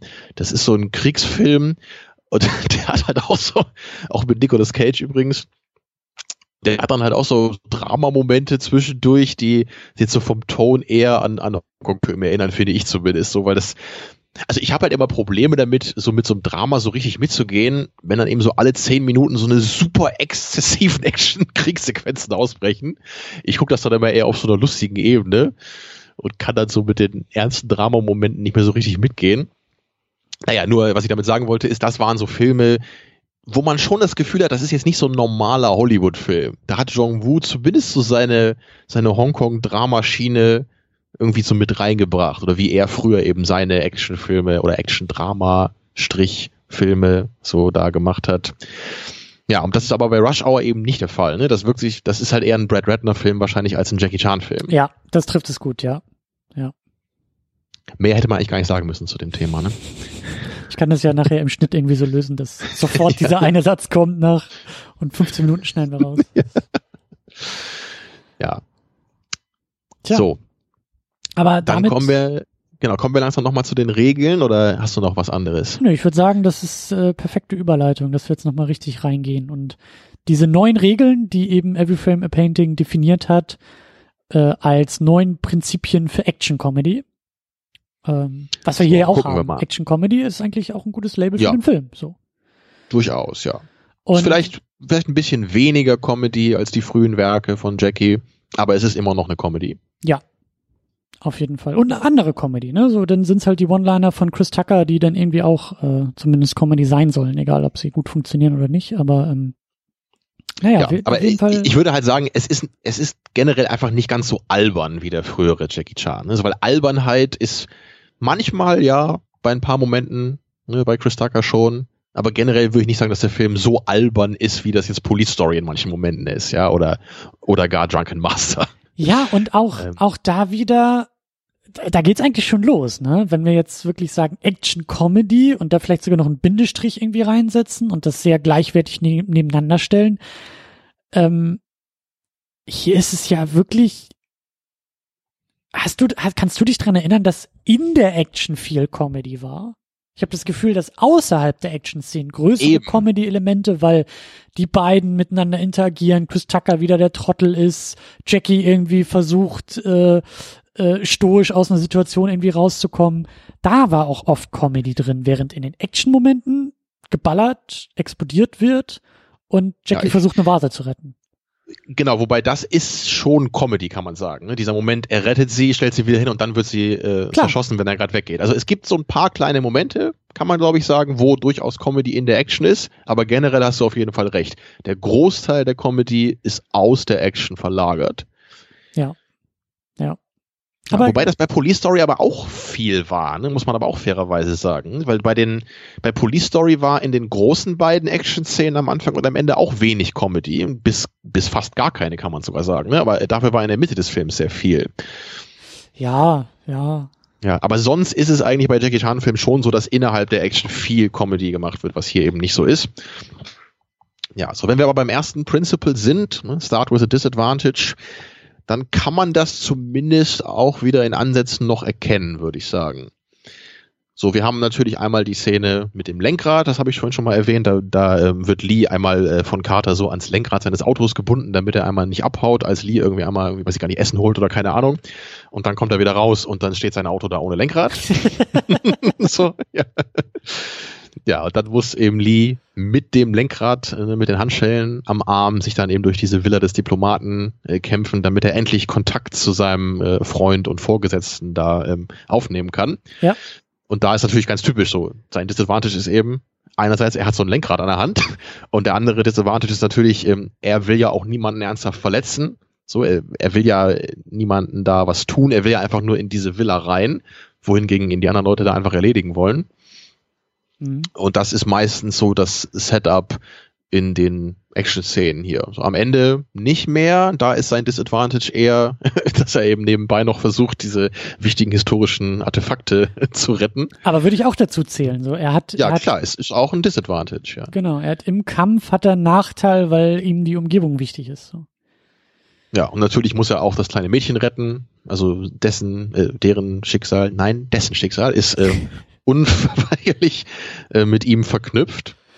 Ähm, ich ich überlege auch gerade an, äh, an die anderen Filme zurück. Also ich, ich weiß auch nicht, wie wortwörtlich das gemeint ist mit Disadvantage, weil ähm, bei Die Schlange im Schatten des Adlers beginnt Jackie ja auch als ein fast schon wie so ein Knecht. Er ist ja in dieser Kampfschule derjenige, der ja, die Prügelknabe trifft ganz gut. Ja, der die Böden schrubben muss und der halt irgendwie auch auch also sozusagen inhaltlich ähm, in der Umgebung einen Nachteil hat. Also sich erst einen Status irgendwie erarbeiten muss und dadurch halt auch im Vergleich zu anderen äh, erstmal so einen Nachteil hat. Und das finde ich ist hier zum Beispiel bei Rush auch, also dieses metaphorische, wenn man so will, oder dieses Charakter in der Welt äh, bezogene, wenn man wenn man das so deutet, finde ich, ist das hier zum Beispiel nicht der Fall. Weil er kommt ja nach LA, also er wird erstmal in China ja schon als ziemlich kompetent äh, ein, eingeführt, aber er kommt nach LA und zeigt sehr schnell, dass er sehr, sehr gut ist. Mhm. Und da fehlt mir dann halt irgendwie so eine Szene, in der in der Jackie halt irgendwie so durch, dies, durch, durch, durch den Kampf oder durch die Situation so stolpert wie bei äh, Schlange im Schatten des Adlers. So der Lehrmeister, der ihm die, dem die mhm. Fußabdrücke auf den Boden setzt und er muss versuchen, immer mit seinem blöden Putzschwamm hinterher. Das ist halt ja auch irgendwie ein Disadvantage. Und hier ist es irgendwie, habe ich das Gefühl, hier wird Jackies Rolle, hier wird Lee schon sehr, sehr kompetent und irgendwie auch ein bisschen badass in die Welt eingeführt, in der er ist. Das ist auch vielleicht ein bisschen Hollywood-typisch. Ne? Wir, vielleicht kann man es auch nicht sagen, wie das Thema heute, ich kann immer irgendwelche Beispiele finden ne, von Jackie Chan Filmen, wo das auch so ist in Hongkong. Aber das Beispiel, was du gerade gemacht hast, finde ich halt schon schön, weil da eben in den früheren Filmen, da ist es eben oft so, dass er am Anfang noch keine Ausbildung hat als Kung-Fu-Kämpfer und dann eher so ja, rumgescheucht ja. wird, ne? Von allen getreten wird und dann muss er erstmal irgendwie lernen, sich zu behaupten. Er lernt vielleicht eine neue Kampftechnik ne, und lernt an sich zu glauben etc. Und dann am Ende ist es ihm eben möglich, dann sogar den äh, gefürchteten Willen, der irgendeine besondere Technik beherrscht, zu bekämpfen. Sowas ist hier jetzt überhaupt nicht der Fall, weil hier ist er von Anfang an der beste Cop Chinas und äh, wird eingeflogen und macht alle fertig sein einziger Disadvantage, in Anführungszeichen, ist in der Hinsicht, dass er in LA eben ein Fish out of water ist, ja. wie sich da nicht auskennt und auch nicht so weiß, wie man sich mit, mit schwarzen Gangmembern unterhält. So, das, und vielleicht das noch so durch, durch Carter so ein bisschen von seiner Aufgabe weggehalten werden soll. Genau, Carter ist im Grunde sein Disadvantage. ja, ja, irgendwie schon, aber, aber auch nicht, auch nicht so doll wie eben, nee, nee, wie du da, sagst. Da müssen wir schon so ein bisschen rumpuzzeln jetzt, ne, wenn wir das noch so mehr dahin biegen wollen. So ist es ja eigentlich auch nicht so gemeint, ne, in der, in der Action selber hier. So wie, wie dieses Principle hier aus dem Video gemeint ja, ist. Ja. Also ich würde auch da sagen, man kann noch ein paar Aspekte finden, wo das zutrifft, aber leider nicht mehr so, so prominent, wie das in den Hongkong-Filmen der Fall war. Und deswegen macht die Action, glaube ich, auch ein bisschen weniger Spaß, würde ich sagen. Weil gerade dieser Disadvantage, so, ne, diese Hürden, die von unserer Hauptfigur über, überwunden werden müssen, die ich finde, an denen kann ich mich besonders erfreuen, wenn ich das sehe. Das ist cooler, als einfach nur irgendwie einen Kung-Fu-Cop zu sehen, der einfach jede Menge Leute vermöbelt. Vielleicht kommt auch noch hinzu, was mir gerade so einfällt, dass einfach seine Umgebung, also seine Gegenüber, wenn er da irgendwie mit dem Lenkrad durch diese Villa sich prügelt, dann hat er ein Advantage gegenüber seinen Gegnern, weil die ja überhaupt gar keinen Kung-Fu irgendwie drauf haben. So, die kommen da mit ihren dicken ja. Pistolen irgendwie reingerannt und, und, und sagen, hör auf. Und also ja. da fehlt halt auch das Disadvantage. Er hat keine Gegner, die jetzt unbedingt stärker sind, sondern er hat oft irgendwelche FBI-Schergen, denen er weit überlegen ist und, und dadurch irgendwie auch so ein bisschen in den Action-Szenen einfach. Ja. Ja. Also generell ist natürlich, natürlich, die haben halt Waffen, was ein Disadvantage ist für ihn und es sind viel mehr, was auch ein Disadvantage ist, aber wie du sagst, ja. da das in diesem Haus stattfindet, ist er im, in dem Moment eigentlich sofort im Vorteil denen gegenüber. Ich meine, er, er springt da durch die Fenster und klettert da von, von außen nach innen und also da, er bewegt sich mhm. ja schon mal ganz, ich meine, klar, du hast recht, aber ähm, Also rein formal wollte ich nur sagen, ne? aber du hast recht, die, so wie die Szene im Grunde abläuft, wirkt es nicht wirklich so, als müsse er dagegen große Disadvantages kämpfen. Ja. Ja ich finde ich finde generell auch so, wenn ich mir jetzt die, wenn ich die Regeln so überfliege, äh, kann man jetzt ja eigentlich schon sagen, so dass vieles irgendwie auch so ein bisschen schon zutrifft, so, aber da, da ist ein bisschen Wohlwollen gefragt, ne? ja, mit und, Abstrichen und, immer. Und, und, nichts halt wirklich so, so, so krass und so richtig und so doll wie in den anderen ja. Jackie Chan. Man sagt nie Ja mit Ausrufezeichen hier, glaube ich, bei den ganzen Regeln. Und man sagt also, auch selten so, nee, überhaupt nicht. Also das ist so, so alles irgendwie vielleicht so ein bisschen, aber das meinte ich auch vorhin so mit Jackie Chan Light, so von, von. Ja. Ja. gucken wir mal mit, nee, überhaupt nicht, ob das noch kommt hier. Ähm, schauen wir mal. Ne? Also bei Punkt zwei, use the environment, da vielleicht nicht überhaupt nicht, aber da muss ich schon sagen, das ist, glaube ich, einer der Punkte, die mich am meisten enttäuscht haben. So, auch da, ja, ein paar Mal wird so ein bisschen gemacht, so mit dem, einmal da auf dem Billardtisch wird da ja gekämpft, ne, dann bindet er den so ein bisschen mit ein oder hier und da fliegt er mal über einen Stuhl und so. Aber das ist alles nicht so richtig cool choreografiert, so wo richtig viel mit der Umgebung gemacht wird, wie das jetzt früher ist. Ne? Oder denk an, die grandiose Einkaufssequenz, äh, ne? Shopping Mall Sequenz im letzten Police Story Film hier. Das war ja wirklich, also die, diese Sequenz ist ja gar nicht aus dieser Location wegzudenken. Ja, ja, oder, oder, hier, ich hm. meine, wir können ja relativ gut sogar zwei Szenen miteinander vergleichen, weil wir haben in beiden Szenen Jackie, der Bus fährt. Auf, sagen wir mal, unterschiedliche Stimmt, Art und ja. Weise, weil in Hongkong ist das ja ein, ein, ein großes Setpiece, wie er mit seinem Regenschirm an diesem Bus irgendwie sich festkrallt und dann da rein und da raus und hier ist er halt irgendwie in einem in Das klingt immer so nach Mary Poppins, wenn du das so sagst. ich weiß nicht, mit dem Regenschirm. Da auf eine gewisse Art und Weise ist er auch äh, das etwas andere Kindermädchen. Die ja. Mary Poppins aus äh, Hongkong. So. Ja, aber ist er doch hier, ist er auch eine Art Kindermädchen hier. Er muss den Mädchen retten vor den bösen Gangstern. Also ja, muss sich um Carter kümmern. Also ja, stimmt schon. nee, aber du weißt, was ich meine. Also ne, mhm. dieses Setpiece mit Bus wird ganz anders benutzt, weil Carter klettert irgendwie so offscreen an diesem Bus hoch und hoch, da sitzt Jackie und dann springt er einfach nach oben, klettert auf ein Schild und äh, springt noch irgendwie zweimal runter und ist in einem Taxi und ist weg, während halt bei Police Story das halt ein großes, großes, aufwendiges Setpiece ist. So. Was viel mehr mit der Umgebung macht. Ja, ja. Also. Das, das hängt, glaube ich, ja, stark mit Nummer 5 zusammen, aber da sind wir jetzt noch nicht mhm. auf der Liste. ja, äh, machen wir Nummer 3. Be clear ja. in your shots. Ach, auch sehr, sehr wenig, würde ich leider sagen. Das wird im zweiten Rush-Hour-Film ein bisschen besser, habe ich ja vorhin schon mal erwähnt. Da war die Action etwas unterhaltsamer, weil sie auch ein bisschen besser gefilmt wurde. Mhm. So ins, insgesamt, ich, ich glaube, ich würde echt sagen, ich fand beide Filme ziemlich gleich unterhaltsam. So, weil also der, der Plot im zweiten ist auch echt ziemlich forgettable. Da geht es irgendwie um Falschgeld von so einer Triadenorganisation, glaube ich, und die wollen dann irgend so ein Casino aufmachen in Las Vegas. So, da gibt's dann irgendwie so Falschgeld, was in so Statuen versteckt ist. so, kann man auch gucken. Ist okay. Aber letztendlich so, ist auch irgendwie so ein so typisches Fortsetzungskonzept, ne? So am Anfang sind, ist jetzt eben dann äh, Carter, äh, der Fish out of water mhm. in Hongkong. Mhm. So, die, die, Idee liegt nahe, das ist okay. Und am Ende äh, spielt dann, glaube ich, in Las Vegas, wo dieses Casino aufgemacht werden soll. Naja, aber in, insgesamt gab es da für mich ein paar mehr Action-Highlights. Ja, aber das ist, ich, ich glaube einfach nach wie vor, ähm, also damals sowieso und heutzutage wird das ja immer noch angenommen, in Hollywood denkt man, Action sei halt nur irgendwie spannend, intensiv und aufregend, wenn man super schnell hin und her schneidet. Und das ist einfach leider das, der größte Irrtum, den man je in Bezug auf Action hatte. Ja und Weil, nein. Also ich glaube nicht, dass da, also ich glaube schon, dass alle wissen, dass halt ein Police Story mit seinen sehr klaren Shots und guten Framing und, und rhythmischen Schnitten besser ist als all, oder vieles, was Hollywood produziert. Es ist, glaube ich, einfach so eine Notwendigkeit, dass man sagt, wir müssen schnell drehen. Wir müssen verhältnismäßig schnell drehen. Und dann, also du kannst, das ist halt, das ist einfach nur Make-up, das ist einfach nur zum Kaschieren. Ich ja, nicht, das, das die, gibt's beides. Also, also ich, aber ich glaube wirklich, das hat auch mit meinem Punkt zu tun. Ne? Denk an Liam Neeson über den Zaun so, das ist das klassische Beispiel. Das, hm.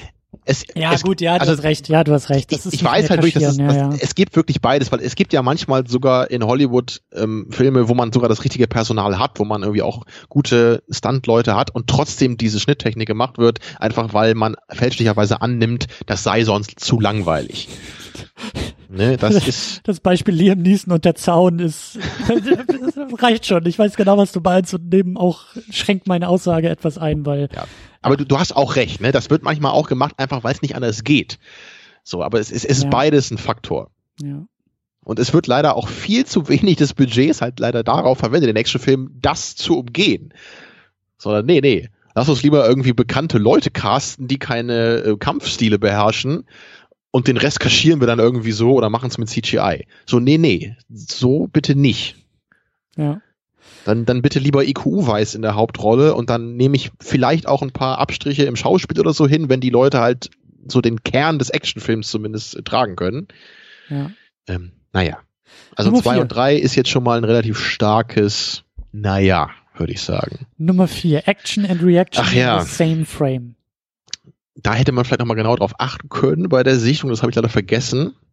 Aber ich bin mir ziemlich sicher, dass das nicht in dem Maße der Fall ist, wie in den Hongkong-Filmen. Die These stellt ja auch das Video auf und da bin ich gewillt, dem Tony Suhuda auch zu glauben. Ja, also ich, ich kann mich dran erinnern, das geht vielleicht auch ein bisschen in Richtung 6, so zum Thema Rhythmus und so.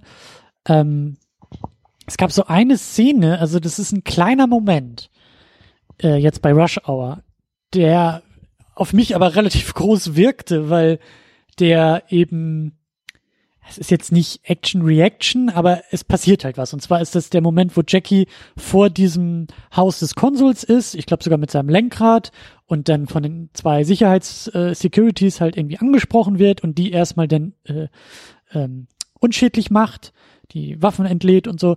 Und dann äh, rennt er auf eine Wand zu und springt, glaube ich, in so zwei Sprüngen, also die ist halt so im 90-Grad-Winkel, diese Wand, also springt erst auf die eine Seite, dann auf die andere und dann rollt er sich über den Zaun, um halt in dieses Konsulat einzubrechen. Und das war so, also es ist mir so aufgefallen, weil da kein Schnitt zwischen war. Wir haben tatsächlich gesehen, wie Jackie Chan diese Wand, also zur Wand hinrennt, raufspringt, abspringt, hochklettert und rüberrollt. Und ich habe da aufgrund des Filmes, den ich bis dahin gesehen habe, habe ich da mindestens drei Schnitte drin erwartet. Und, und das, wie gesagt, das geht nicht so ganz mit Action-Reaction. Da würde ich vielleicht sagen, so die Action ist, wie er auf diese Wand irgendwie zurennt und raufspringt und die Reaction ist, wie er tatsächlich rüberkommt, so. Ist jetzt auch nicht unbedingt, ja, ja, doch, ich glaube, die haben halt wirklich auch die Kamera noch nicht mal großartig bewegt, aber das geht für mich am ehesten so in die Richtung, dass ich das Gefühl habe von so ein kleines Setup-Payoff, ohne Schnitt aufgelöst zu bekommen und dadurch halt natürlich auch einen anderen Rhythmus zu fühlen. Tja. Oder wie eben mein oft erwähntes Beispiel heute mit der Vase. Das scheint die einzig wirklich tolle Szene Stimmt. im Film zu sein, kommt mir gerade so aus, weil Stimmt. auch da ist es wieder in einem Take, damit Absolut. die Comedy gut funktioniert. Wenn du da nämlich schneiden würdest, würde das den Witz halt sehr stark ähm, entwerten. Ja. Stimmt, Ja. klar. Also wir sehen, der Film ist da, glaube ich, in diesen drei Sekunden wirklich perfekt. Dann ist ein Jackie Chan-Film, das stimmt. ja, nur da. Ja. Nummer 5, do as many takes as necessary. Und da. Ja, das erwähnte ich eben bereits schon mal, was vielleicht der Grund ist, warum eben das bei Punkt 2 und 3, ne, so mit Use Your Environment, Be Clear in Your Shots, wahrscheinlich oft nicht geht. Ne? Das hat Jackie Chan ja auch in den Interviews oft gesagt, so er mag halt die Arbeit in Hollywood nicht so gerne, in der Hinsicht zumindest. Mhm. Da muss immer alles schnell gehen, da wird viel mehr auf das Geld und, das, und den Zeitplan geachtet und er hat eben nicht mehr diesen Luxus, den er bei Police Story hatte, da jede kleine Szene, wenn er die dann wichtig findet, auch unendlich oft drehen zu können. Also da kann er halt seinen, seinen Stift in die Kaffeetasse flippen und seine Telefone da irgendwie verdrehen, so oft er das will, ja. bis er selber mit diesem Moment zufrieden ist. In Hollywood musst du wahrscheinlich das dann irgendwie in einer bestimmten Anzahl Takes fertig haben und wenn nicht, dann gibt es ordentlich Ärger von den Produzenten. Oder ich weiß gar nicht, was passiert, wenn es nicht geht. Also, dann lassen wir die Szene jetzt völlig weg. Oder du, ich, ich wollte gerade sagen, die, ja. die, die landet noch nicht mal im Drehbuch, weil äh, alle wissen, dass das viel zu aufwendig ist. Oder so, ja. Ja, ja das ist schade. Ne? Das, das nimmt so ein bisschen eben den, so diesen, diesen Zirkusfaktor, so nenne ich das ja immer. So, es ist, es ist halt so, so dieses, dieses Erfreuen an der körperlichen Leistung, ne, so oder an dem an der Choreografie dabei. Das ist einfach was, was was mich jetzt auf einer anderen Ebene erfreut bei solchen Filmen. Das hat ja nicht viel mit der Story zu tun oder mit dem Inhalt, aber einfach zu sehen, dass so, so diese Mühe in diesen Film geflossen ist und, und dass der Film einen mit mit so einer Action oder kleinen ähm, intelligenten Momenten, da wo, wo ein bisschen was drinsteckt, ne, dass er einen damit eben verzaubert letztendlich. So das das mag ich einfach gerne. Ja. Und das, das geht halt verloren, wenn man so sehr im Akkord Filme macht. Dann, dann ist es wieder sehr viel Industrie und weniger Kunst. Ja. Nummer 6 hatte ich ja mit meinem Beispiel vielleicht auch schon so ein bisschen angedeutet, let the audience feel the rhythm. Und ja, haben wir auch schon gesagt, da wird so oft so doll geschnitten, dass da kaum Rhythmus irgendwie aufkommt. Und ich hatte das Gefühl, als er diese Wand hochklettert, auf einmal so ein bisschen so etwas wie Rhythmus zu spüren. Ja, aber generell auch leider zu wenig. Ich glaube, der Film macht eben den oder versucht den Rhythmus stärker so in seiner Geschichte ähm, ja. zu, zu bringen. Ne? Eher zu gucken, wann passiert was, ne? so können wir der Story folgen, zu welcher Location geht's jetzt.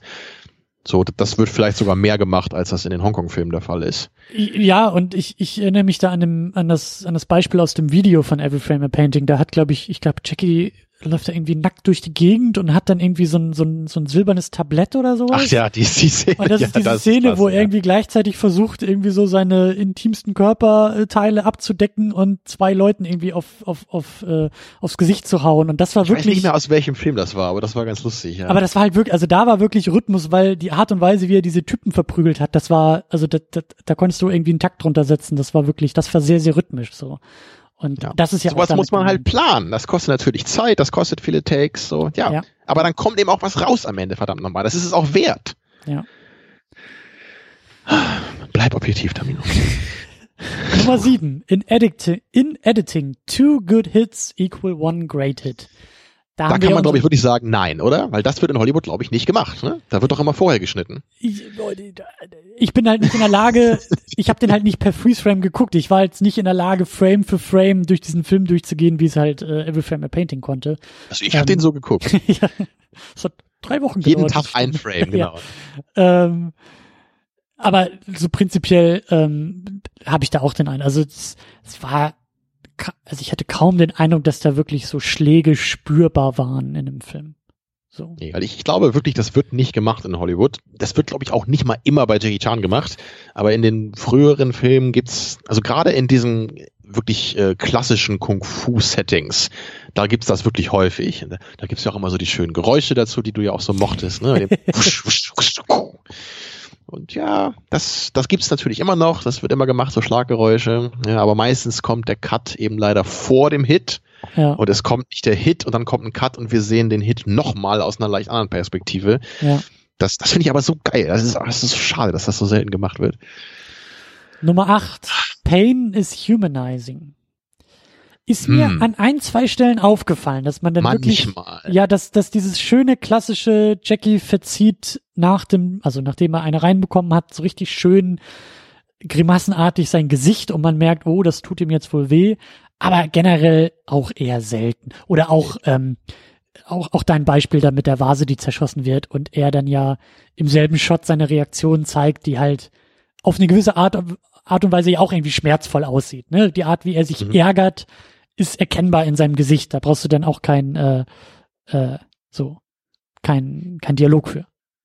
Ja, aber das ähm, auch wie, wie letztes Mal, das Ende von Police Story. Ne? Er, er kriegt halt wirklich so auf die Mütze, weil er die ganze Zeit da Leute durch Fenster schmeißt und durch Fenster geschmissen wird und da dann auch ordentlich was einstecken muss. Und am Ende ist er dann ja wirklich so richtig gezeichnet und auch richtig wütend und kommt dann runter und vermöbelt halt diesen Anwalt vor dem Gangster noch dazu. So. Ja, äh, ja. Was vielleicht moralisch etwas zweifelhaft ist, aber äh, daran sieht man zumindest einfach so, was, was gerade mit ihm passiert ist, ne, in dieser Actionsequenz vorher.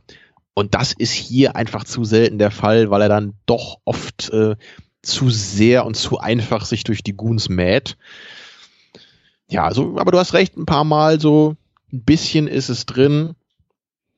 Aber ähm, also es, es wirkt ja am Ende nicht so, als müsste er erstmal ins Krankenhaus. Das wirkt ja eher so, ja, das war jetzt ein bisschen anstrengend, so gehen wir einmal essen und morgen äh, geht's wieder zur Arbeit, ne? So another ja. day in the office.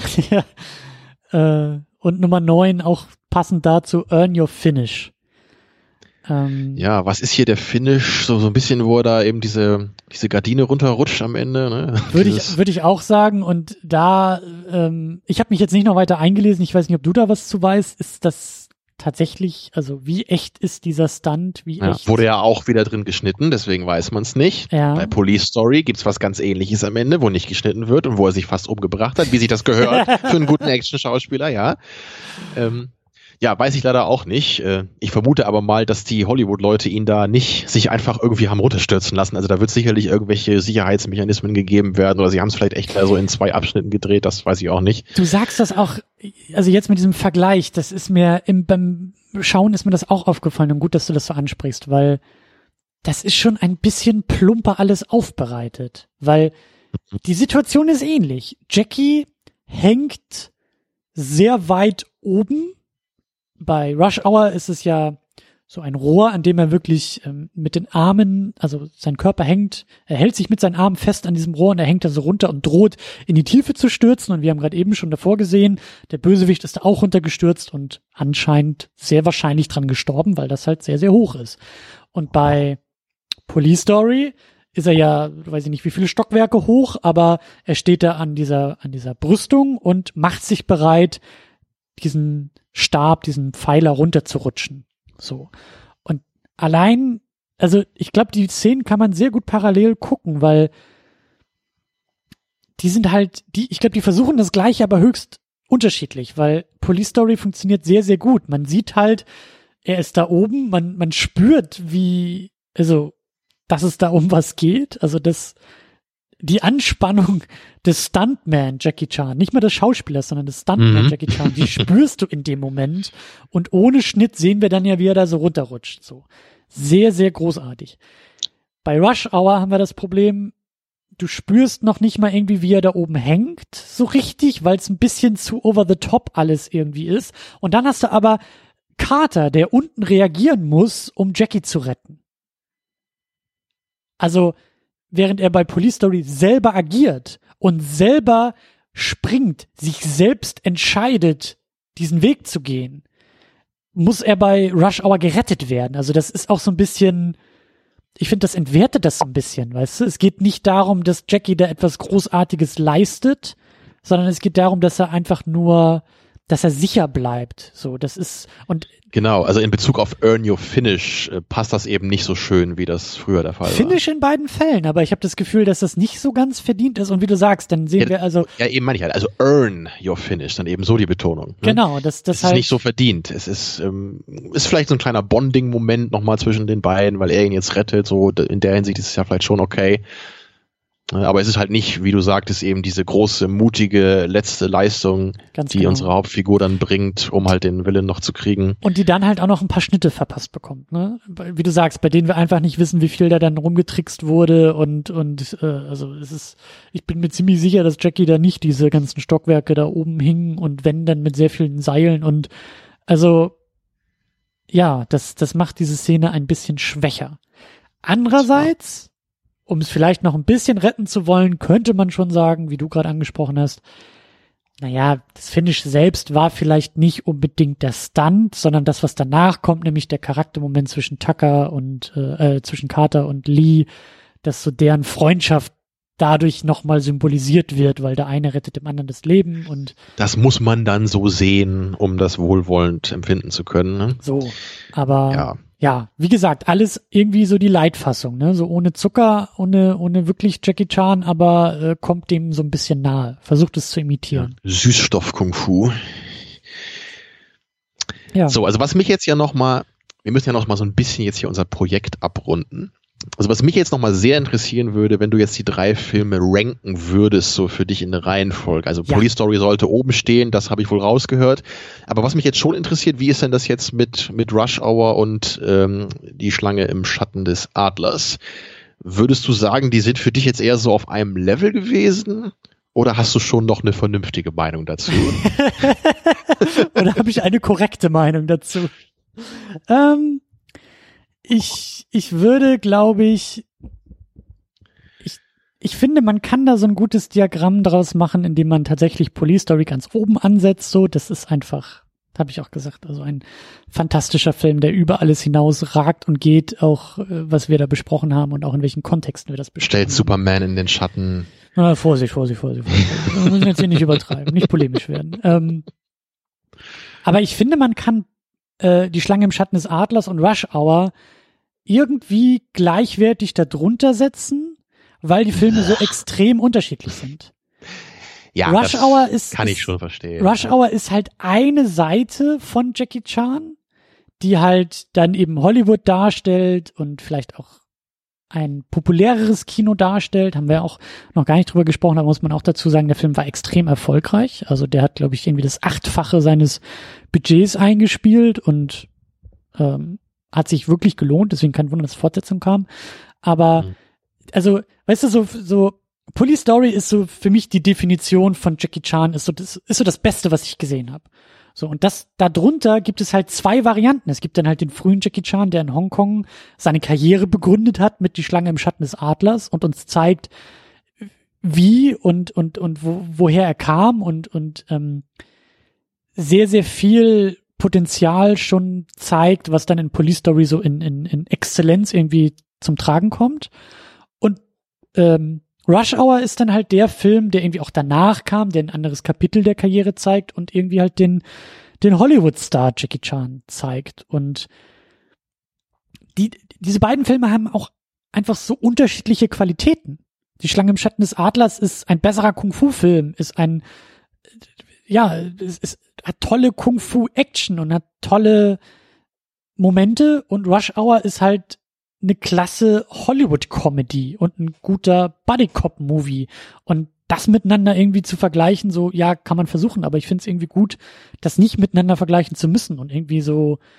Ja, man muss ja am Ende eine Zahlenwertung abgeben. Ne? Stimmt, ah, ich hab's ja ganz vergessen. Ja, das eine ist eine äh, 200 von äh, A und das nächste ist eine äh, 13 von äh, Wurzel aus 25. So ungefähr, ja. Habe ich das richtig gemacht? Ich, ich, bin nicht geübt in dem Zahlenvergeben. Da ich ja eben auch etwas polemisch war, verzeih ich dir mal diesen Ausrutscher. so, und generell kann ich deine Meinung schon akzeptieren, auch wenn ich sie persönlich ein bisschen anders sehe. Für mich ist eben ganz klar die ganz frühe Phase von Jackie Chan meine Lieblingsphase und äh, die, Sch äh, die Schlange im Schatten des Adlers ist da auch einer meiner absoluten Favoriten. Vielleicht sogar der Favorit, ist schwer zu sagen für mich. So, ich, ich mag einfach dieses Setting so ein bisschen lieber, ne, dieses klassische Kung-Fu-Setting. Ich mag auch äh, die grundlegende Art des Plots da meist ein bisschen lieber, dass Jackie am Anfang eben der Prügelknabe ist. So, die, die ganze Welt äh, haut echt ein bisschen übertrieben immer auf ihn ein und ähm, er muss dann eben ein bisschen lernen, da rauszukommen, lernt dann vielleicht so seinen Meister kennen und der zeigt ihm dann ein paar coole Kniffe und dann am Ende muss er nochmal extra über sich hinauswachsen, um den letzten Willen zu besiegen. Das ist so eine, so eine klassische Struktur, die ich persönlich einfach noch ein bisschen lieber mag. Ja, und Police Story kommt dann für mich ein bisschen da drunter. Mag ich natürlich auch super gerne. Der hatte allerdings für mich eben in der Mitte so ein paar Längen, wo es mir vielleicht ein bisschen zu viel Comedy war. Und also hätte Police Story in der Mitte vielleicht noch eine coole Action-Szene, dann, dann wäre der auch nicht allzu weit hinter dem erstgenannten Film. Aber so, naja, ist schon noch ein kleiner Abstand dazwischen. Ja, und Rush Hour, obwohl ich den eben auch schon irgendwie okay fand, genau wie den zweiten Rush Hour auch. Ich kann mir die angucken, aber da ist dann schon noch für mich relativ viel Platz dazwischen. Also die ersten beiden Filme kann ich halt wirklich sagen, die mag ich gerne bis sehr gerne und der hier ist eben okay. So dem, der ist, ist so, so typisch Mittel, da kann man nicht so richtig sagen, mag ich nicht oder mag ich, es ist mhm. so genau dazwischen. Es ist wirklich so, kann man ab und zu mal gucken, hat seine Momente, ich finde Chris Tucker, wie gesagt, manchmal vielleicht ein bisschen zu anstrengend. So und vielleicht nicht, nicht ganz so likable, wie ich es mir gerne gewünscht hätte in so einer Bodycop-Komödie. Aber ja, im Großen und Ganzen ein vernünftiger, solider Film. Aber es, es ist für mich eher so ein Sonntagnachmittag-Film, so ein bisschen. So, so eher in die Richtung geht's. So eher wie die Lethal Weapon Fortsetzung und nicht wie RTL Lethal Weapon selber. Action News? Nee, das wäre eher so Michael Bay wahrscheinlich. Hm, stimmt. Ja. Ja, vielleicht können wir irgendwann ja noch mal so eine Art Prolog machen, wo wir dann irgendwie noch einen späteren Jackie Chan mal gucken und einfach nur mal gucken, was das überhaupt noch ist, weil ich weiß es halt echt überhaupt nicht. Ne? Ich kenne da halt nichts von. Ich, ich weiß ja nur, dass da immer noch zig Filme rausgekommen sind die Jahre danach und keiner scheint gut zu sein. Also ich weiß nicht. Ich, ich, ich meine auch irgendwie gehört zu haben, dass, ich glaube, letztes, vorletztes Jahr kam dieser Film The Foreigner raus. Und das sah alles sehr ernst aus. Ich glaube, das ist noch nicht mal irgendwie Kung-Fu-Action, sondern, glaube ich, ein ernsteres Drama mit Jackie Chan in so, der Hauptrolle. So wie Schwarzeneggers Maggie, so sowas macht jetzt Jackie Chan dann auch, oder? Ich habe Maggie leider noch nicht gesehen, aber äh, habe ich auch nicht, aber ähm, ich weiß ja auch, dass das halt kein Actionfilm ist, sondern irgendwie ein Drama, ja. wo es um ihn und seine Tochter geht, äh, was ich mir auch nur schwer vorstellen kann, dass das ein Film ist, wo ich gerne Arnold Schwarzenegger sehen möchte in der Rolle. Ähm, aber ich meine, ich, ich meine, in, insgesamt war das ja ein schönes Projekt und es muss ja jetzt nicht völlig abgeschlossen sein. Wir können nee. ja gerne irgendwann nochmal gucken, so vielleicht macht Jackie Chan ja irgendwie mal so eine Art Comeback oder so. Er bringt nochmal einen richtig tollen Film raus. So. Ich glaub's eher nicht. Und langsam ist er wahrscheinlich auch wirklich ein bisschen zu alt, um noch so richtig gute Action zu machen. Aber ich will das, ich will ihn nicht völlig abschreiben. So, ja. er ist ein cooler Typ, er ja, ist auch immer ja. super sympathisch, so in den Interviews, so die ich kenne. Also. Ich äh, kann dir da die ähm, Interviews mit Conan O'Brien empfehlen. Äh, Conan okay. ist so ein Late-Night-Moderator, der auch, äh, der, der für die äh, früheren Staffeln, für die ersteren Staffeln der Simpsons auch mitgeschrieben hat. Betet er auch zu Krom? So wie richtige Barbaren das machen? Auf jeden Fall äh, macht er sehr, sehr gute Interviews mit Jackie Chan, weil äh, Conan ähm, auch gerne Quatsch macht. Und ich glaube, immer wenn Jackie Chan da ist, versuchen, versuchen die halt äh, so Action-Szenen halt irgendwie so so kleinere Stunts irgendwie so zu machen. Ach so, okay, Conan stellt ja. sich halt auch immer extra blöd an und das funktioniert sehr, sehr gut mit den beiden. So, die, die, äh, kann ich, kann ich dir nur empfehlen. Also egal, Guck was du da findest, nach, ja. ähm, das sind immer schöne Interviews. Ich habe das Gefühl, dass Jack Chan auch immer Spaß hat bei Conan und ähm, ja, das, das kann man sich auch nochmal anschauen. Und können wir denn jetzt festhalten, dass du so durch unser Projekt hier in den letzten Wochen und Monaten, dass du jetzt zu einem Jackie Chan Film geworden bist, kann man das sagen?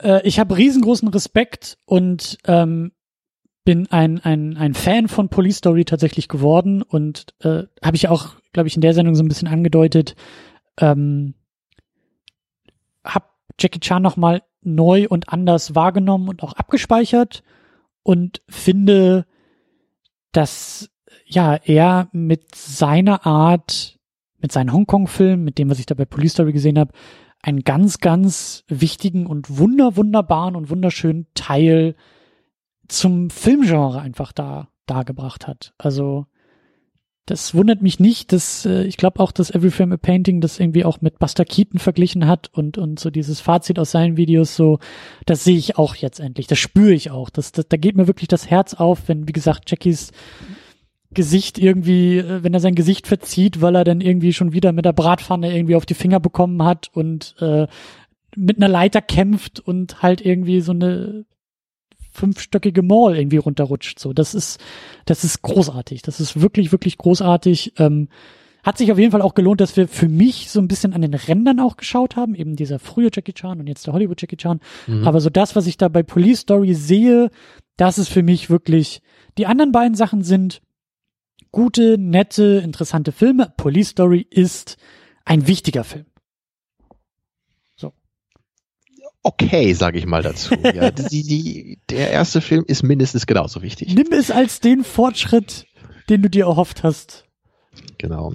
Aber ähm, also wenn du die, wenn du irgendwann mal Lust hast, die Police Story Fortsetzung zu gucken, also geh da nicht mit zu hohen Erwartungen ran, weil die schon alle eine ganze Ecke unter dem ersten Film anzusiedeln sind. Pass auf, ähm, das wollte ich nämlich sowieso fragen. Was wäre denn, wenn es vielleicht auch Leute da draußen gibt, die jetzt ähnlich wie ich so ein bisschen neuer Blut geleckt haben und vielleicht auch so begeistert sind von Police Story, was würdest du mir denn empfehlen? Gibt es noch weitere Filme, bei denen du sagst, guck mal lieber die und klammer mal die anderen aus? Womit sollte ich weitermachen? Tja, das ist, ist natürlich schwer zu sagen, weil du ja vielleicht nicht unbedingt die Jackie Chan Filme am besten findest, die ich am besten finde.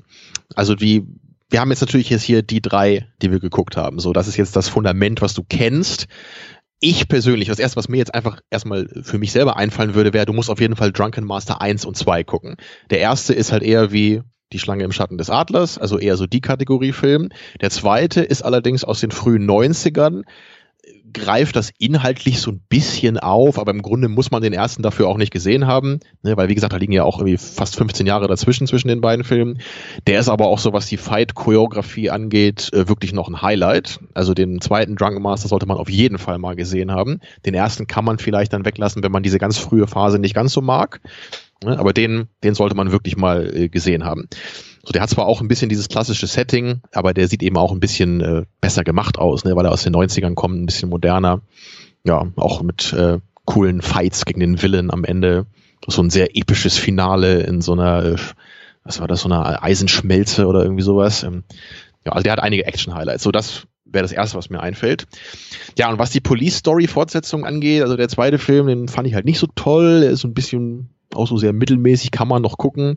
Der dritte hat, wie gesagt, sehr viel Geballer und wenig äh, Martial Arts. Wenn man das mag, ist er aber durchaus gut. Also ist für mich, was die reine Qualität angeht, der, der nach dem ersten der beste der Reihe. Der vierte ist dann dieser First Strike, wo Jackie Chan so als Agent in Australien unterwegs ist. Der hat dann diesen äh, berühmten Leiterfight, der auf jeden Fall sehenswert ist. Aber der Rest des Films ist halt eher so ein bisschen wie so ein James Bond-Film, ne, weil er halt so Agent ist, so quasi, ist nicht ganz so toll. Und ja, und der fünfte, an den kann ich mich überhaupt nicht mehr erinnern, den, den habe ich irgendwann, glaube ich, mal gesehen, aber der war nicht so toll. Ja, also das ist so was, was die Police Story-Reihe angeht. Ja, und es gibt halt dann natürlich noch unendlich viele andere Filme von ihm. Ne? Das, das ist halt eben das Problem. Wenn man jetzt einen sehr albernen Film sehen will, dann wäre es eher dieser Project A aus Mitte der 80er, wo Jackie da äh, so vor 100 Jahren oder ein bisschen mehr da irgend so ein äh, Typ bei der Küstenwache ist, der Piraten jagt. Den hatte ich auch, glaube ich, schon mal kurz erwähnt in einer der letzten Sendungen. Der ist äh, eher sehr albern und hat auch coole Action-Highlights, vor allem in der Mitte eben diesen legendären Stunt, wo er da fast von dieser Markise fällt und sich den Hals bricht. Und am Ende eben diesen wundervoll kielerisch synchronisierten chinesischen Piratenkapitän. Also daran sieht man, der hat eher Highlights in anderer Hinsicht, so was so die Synchro angeht. So. Ja, also das wären so die Filme, die ich jetzt noch empfehlen würde als nächstes. Ne? Aber es gibt, wie gesagt, wirklich noch so viele andere kleine Filme, die alle so hier und da noch ihre Highlights haben. Aber die sind für mich dann auch alle eher so mittelmäßig. Ne? So, die einen haben dann vielleicht mal bessere Action-Szenen, die anderen haben bessere Humor. Aber da ist leider nie jetzt noch so was dabei, so was jetzt so voll ins Schwarze trifft wie Police Story 1. Okay. Aber ein paar Filme habe ich jetzt noch mal rausgehauen. Also man, man sollte vielleicht erstmal ein paar Wochen damit zu tun haben.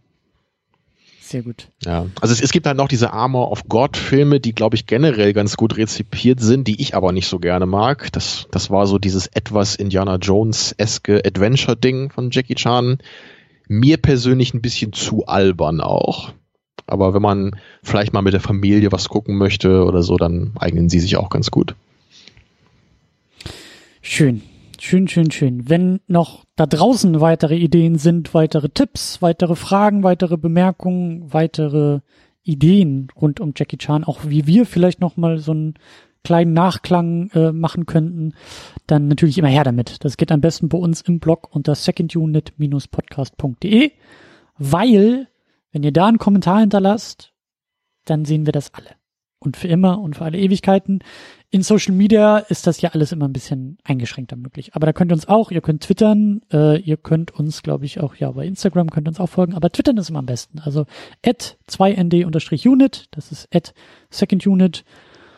Und ja, damit äh, schließen wir das Kapitel Jackie Chan vorsichtig, nicht endgültig, aber dann doch. Ja, wir, so wir klappen das Buch zu, aber man kann immer noch so leicht unters Cover gucken vielleicht. Wir, wir, wir hinterlassen es mit einem Eselsöhrchen. Ah. Oder? Ja. ja. ja. Mhm. Gut, machen wir das so. äh, in diesem Sinne, ähm, vielen Dank fürs Zuhören und äh, bis zum nächsten Mal. Tschüss.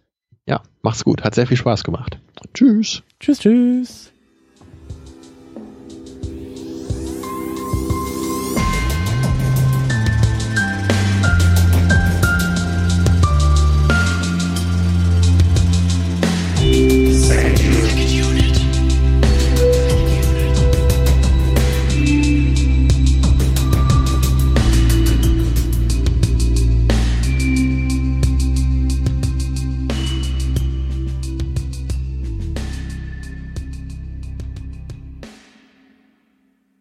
Die Second Unit ist das Ergebnis harter Arbeit. Der Podcast kostet Zeit, er kostet Energie, er kostet Geld. Deshalb könnt ihr unsere Arbeit auf Patreon und auf Steady unterstützen. Viele, viele wunderbare Menschen machen das bereits. Jonas Mapace, Rochus Wolf, Alex, James Vermont, Cedric Schmidt, Michi W., Jan Reppin, Fabian Yu und Matthias Denecke. Darüber hinaus könnt ihr auch das Second Unit Premium Paket abonnieren. Das kostet 5 Dollar bei Patreon oder 5 Euro bei Steady. Second Unit Premium gibt euch einen Blick hinter die Kulissen. In der State of the Unit erzähle ich euch einmal im Monat, was hinter den Kulissen geplant wird, was gerade so abgeht und was in den nächsten Wochen ansteht. Das gibt's einmal als Video, das gibt's auch als Audio. Darüber hinaus erhaltet ihr im Premium-Paket Zugang zu den Livestreams. Ihr könnt also, während wir unsere Second Unit aufnehmen, live dabei sein, zuhören und kommentieren. Viele Menschen machen das bereits. Tahiti Su, Sultan of Swing, Markus Heimitschlager, David X. Noack, Florian Primel, Gian Ferrari Stefan, Stefan Drove, Rike The Midlist, Käthe, Playstar, Christian Schmickler, Jota, Steve Geiler, Ulf P., Spencer Stewart, Lars Rühmann, Inge, Stefan Manken, Timo Gerdau, Alucard, Sonja Bethke-Jele, Sebastian Sripp, Anne-Kathrin Pache-Wilke und Erik Mülling. Darüber hinaus könnt ihr auch das Doppelte für das Premium-Paket ausgeben, wenn ihr sagt, das ist es mir wert. Das machen Thomas Jaspers und Niklas Römke. Euch allen ein großes, großes Dankeschön. Wenn du die Second Unit auch unterstützen möchtest, dann kannst du das unter patreon.com slash secondunit oder steadyhq.com slash secondunit tun. Vielen Dank.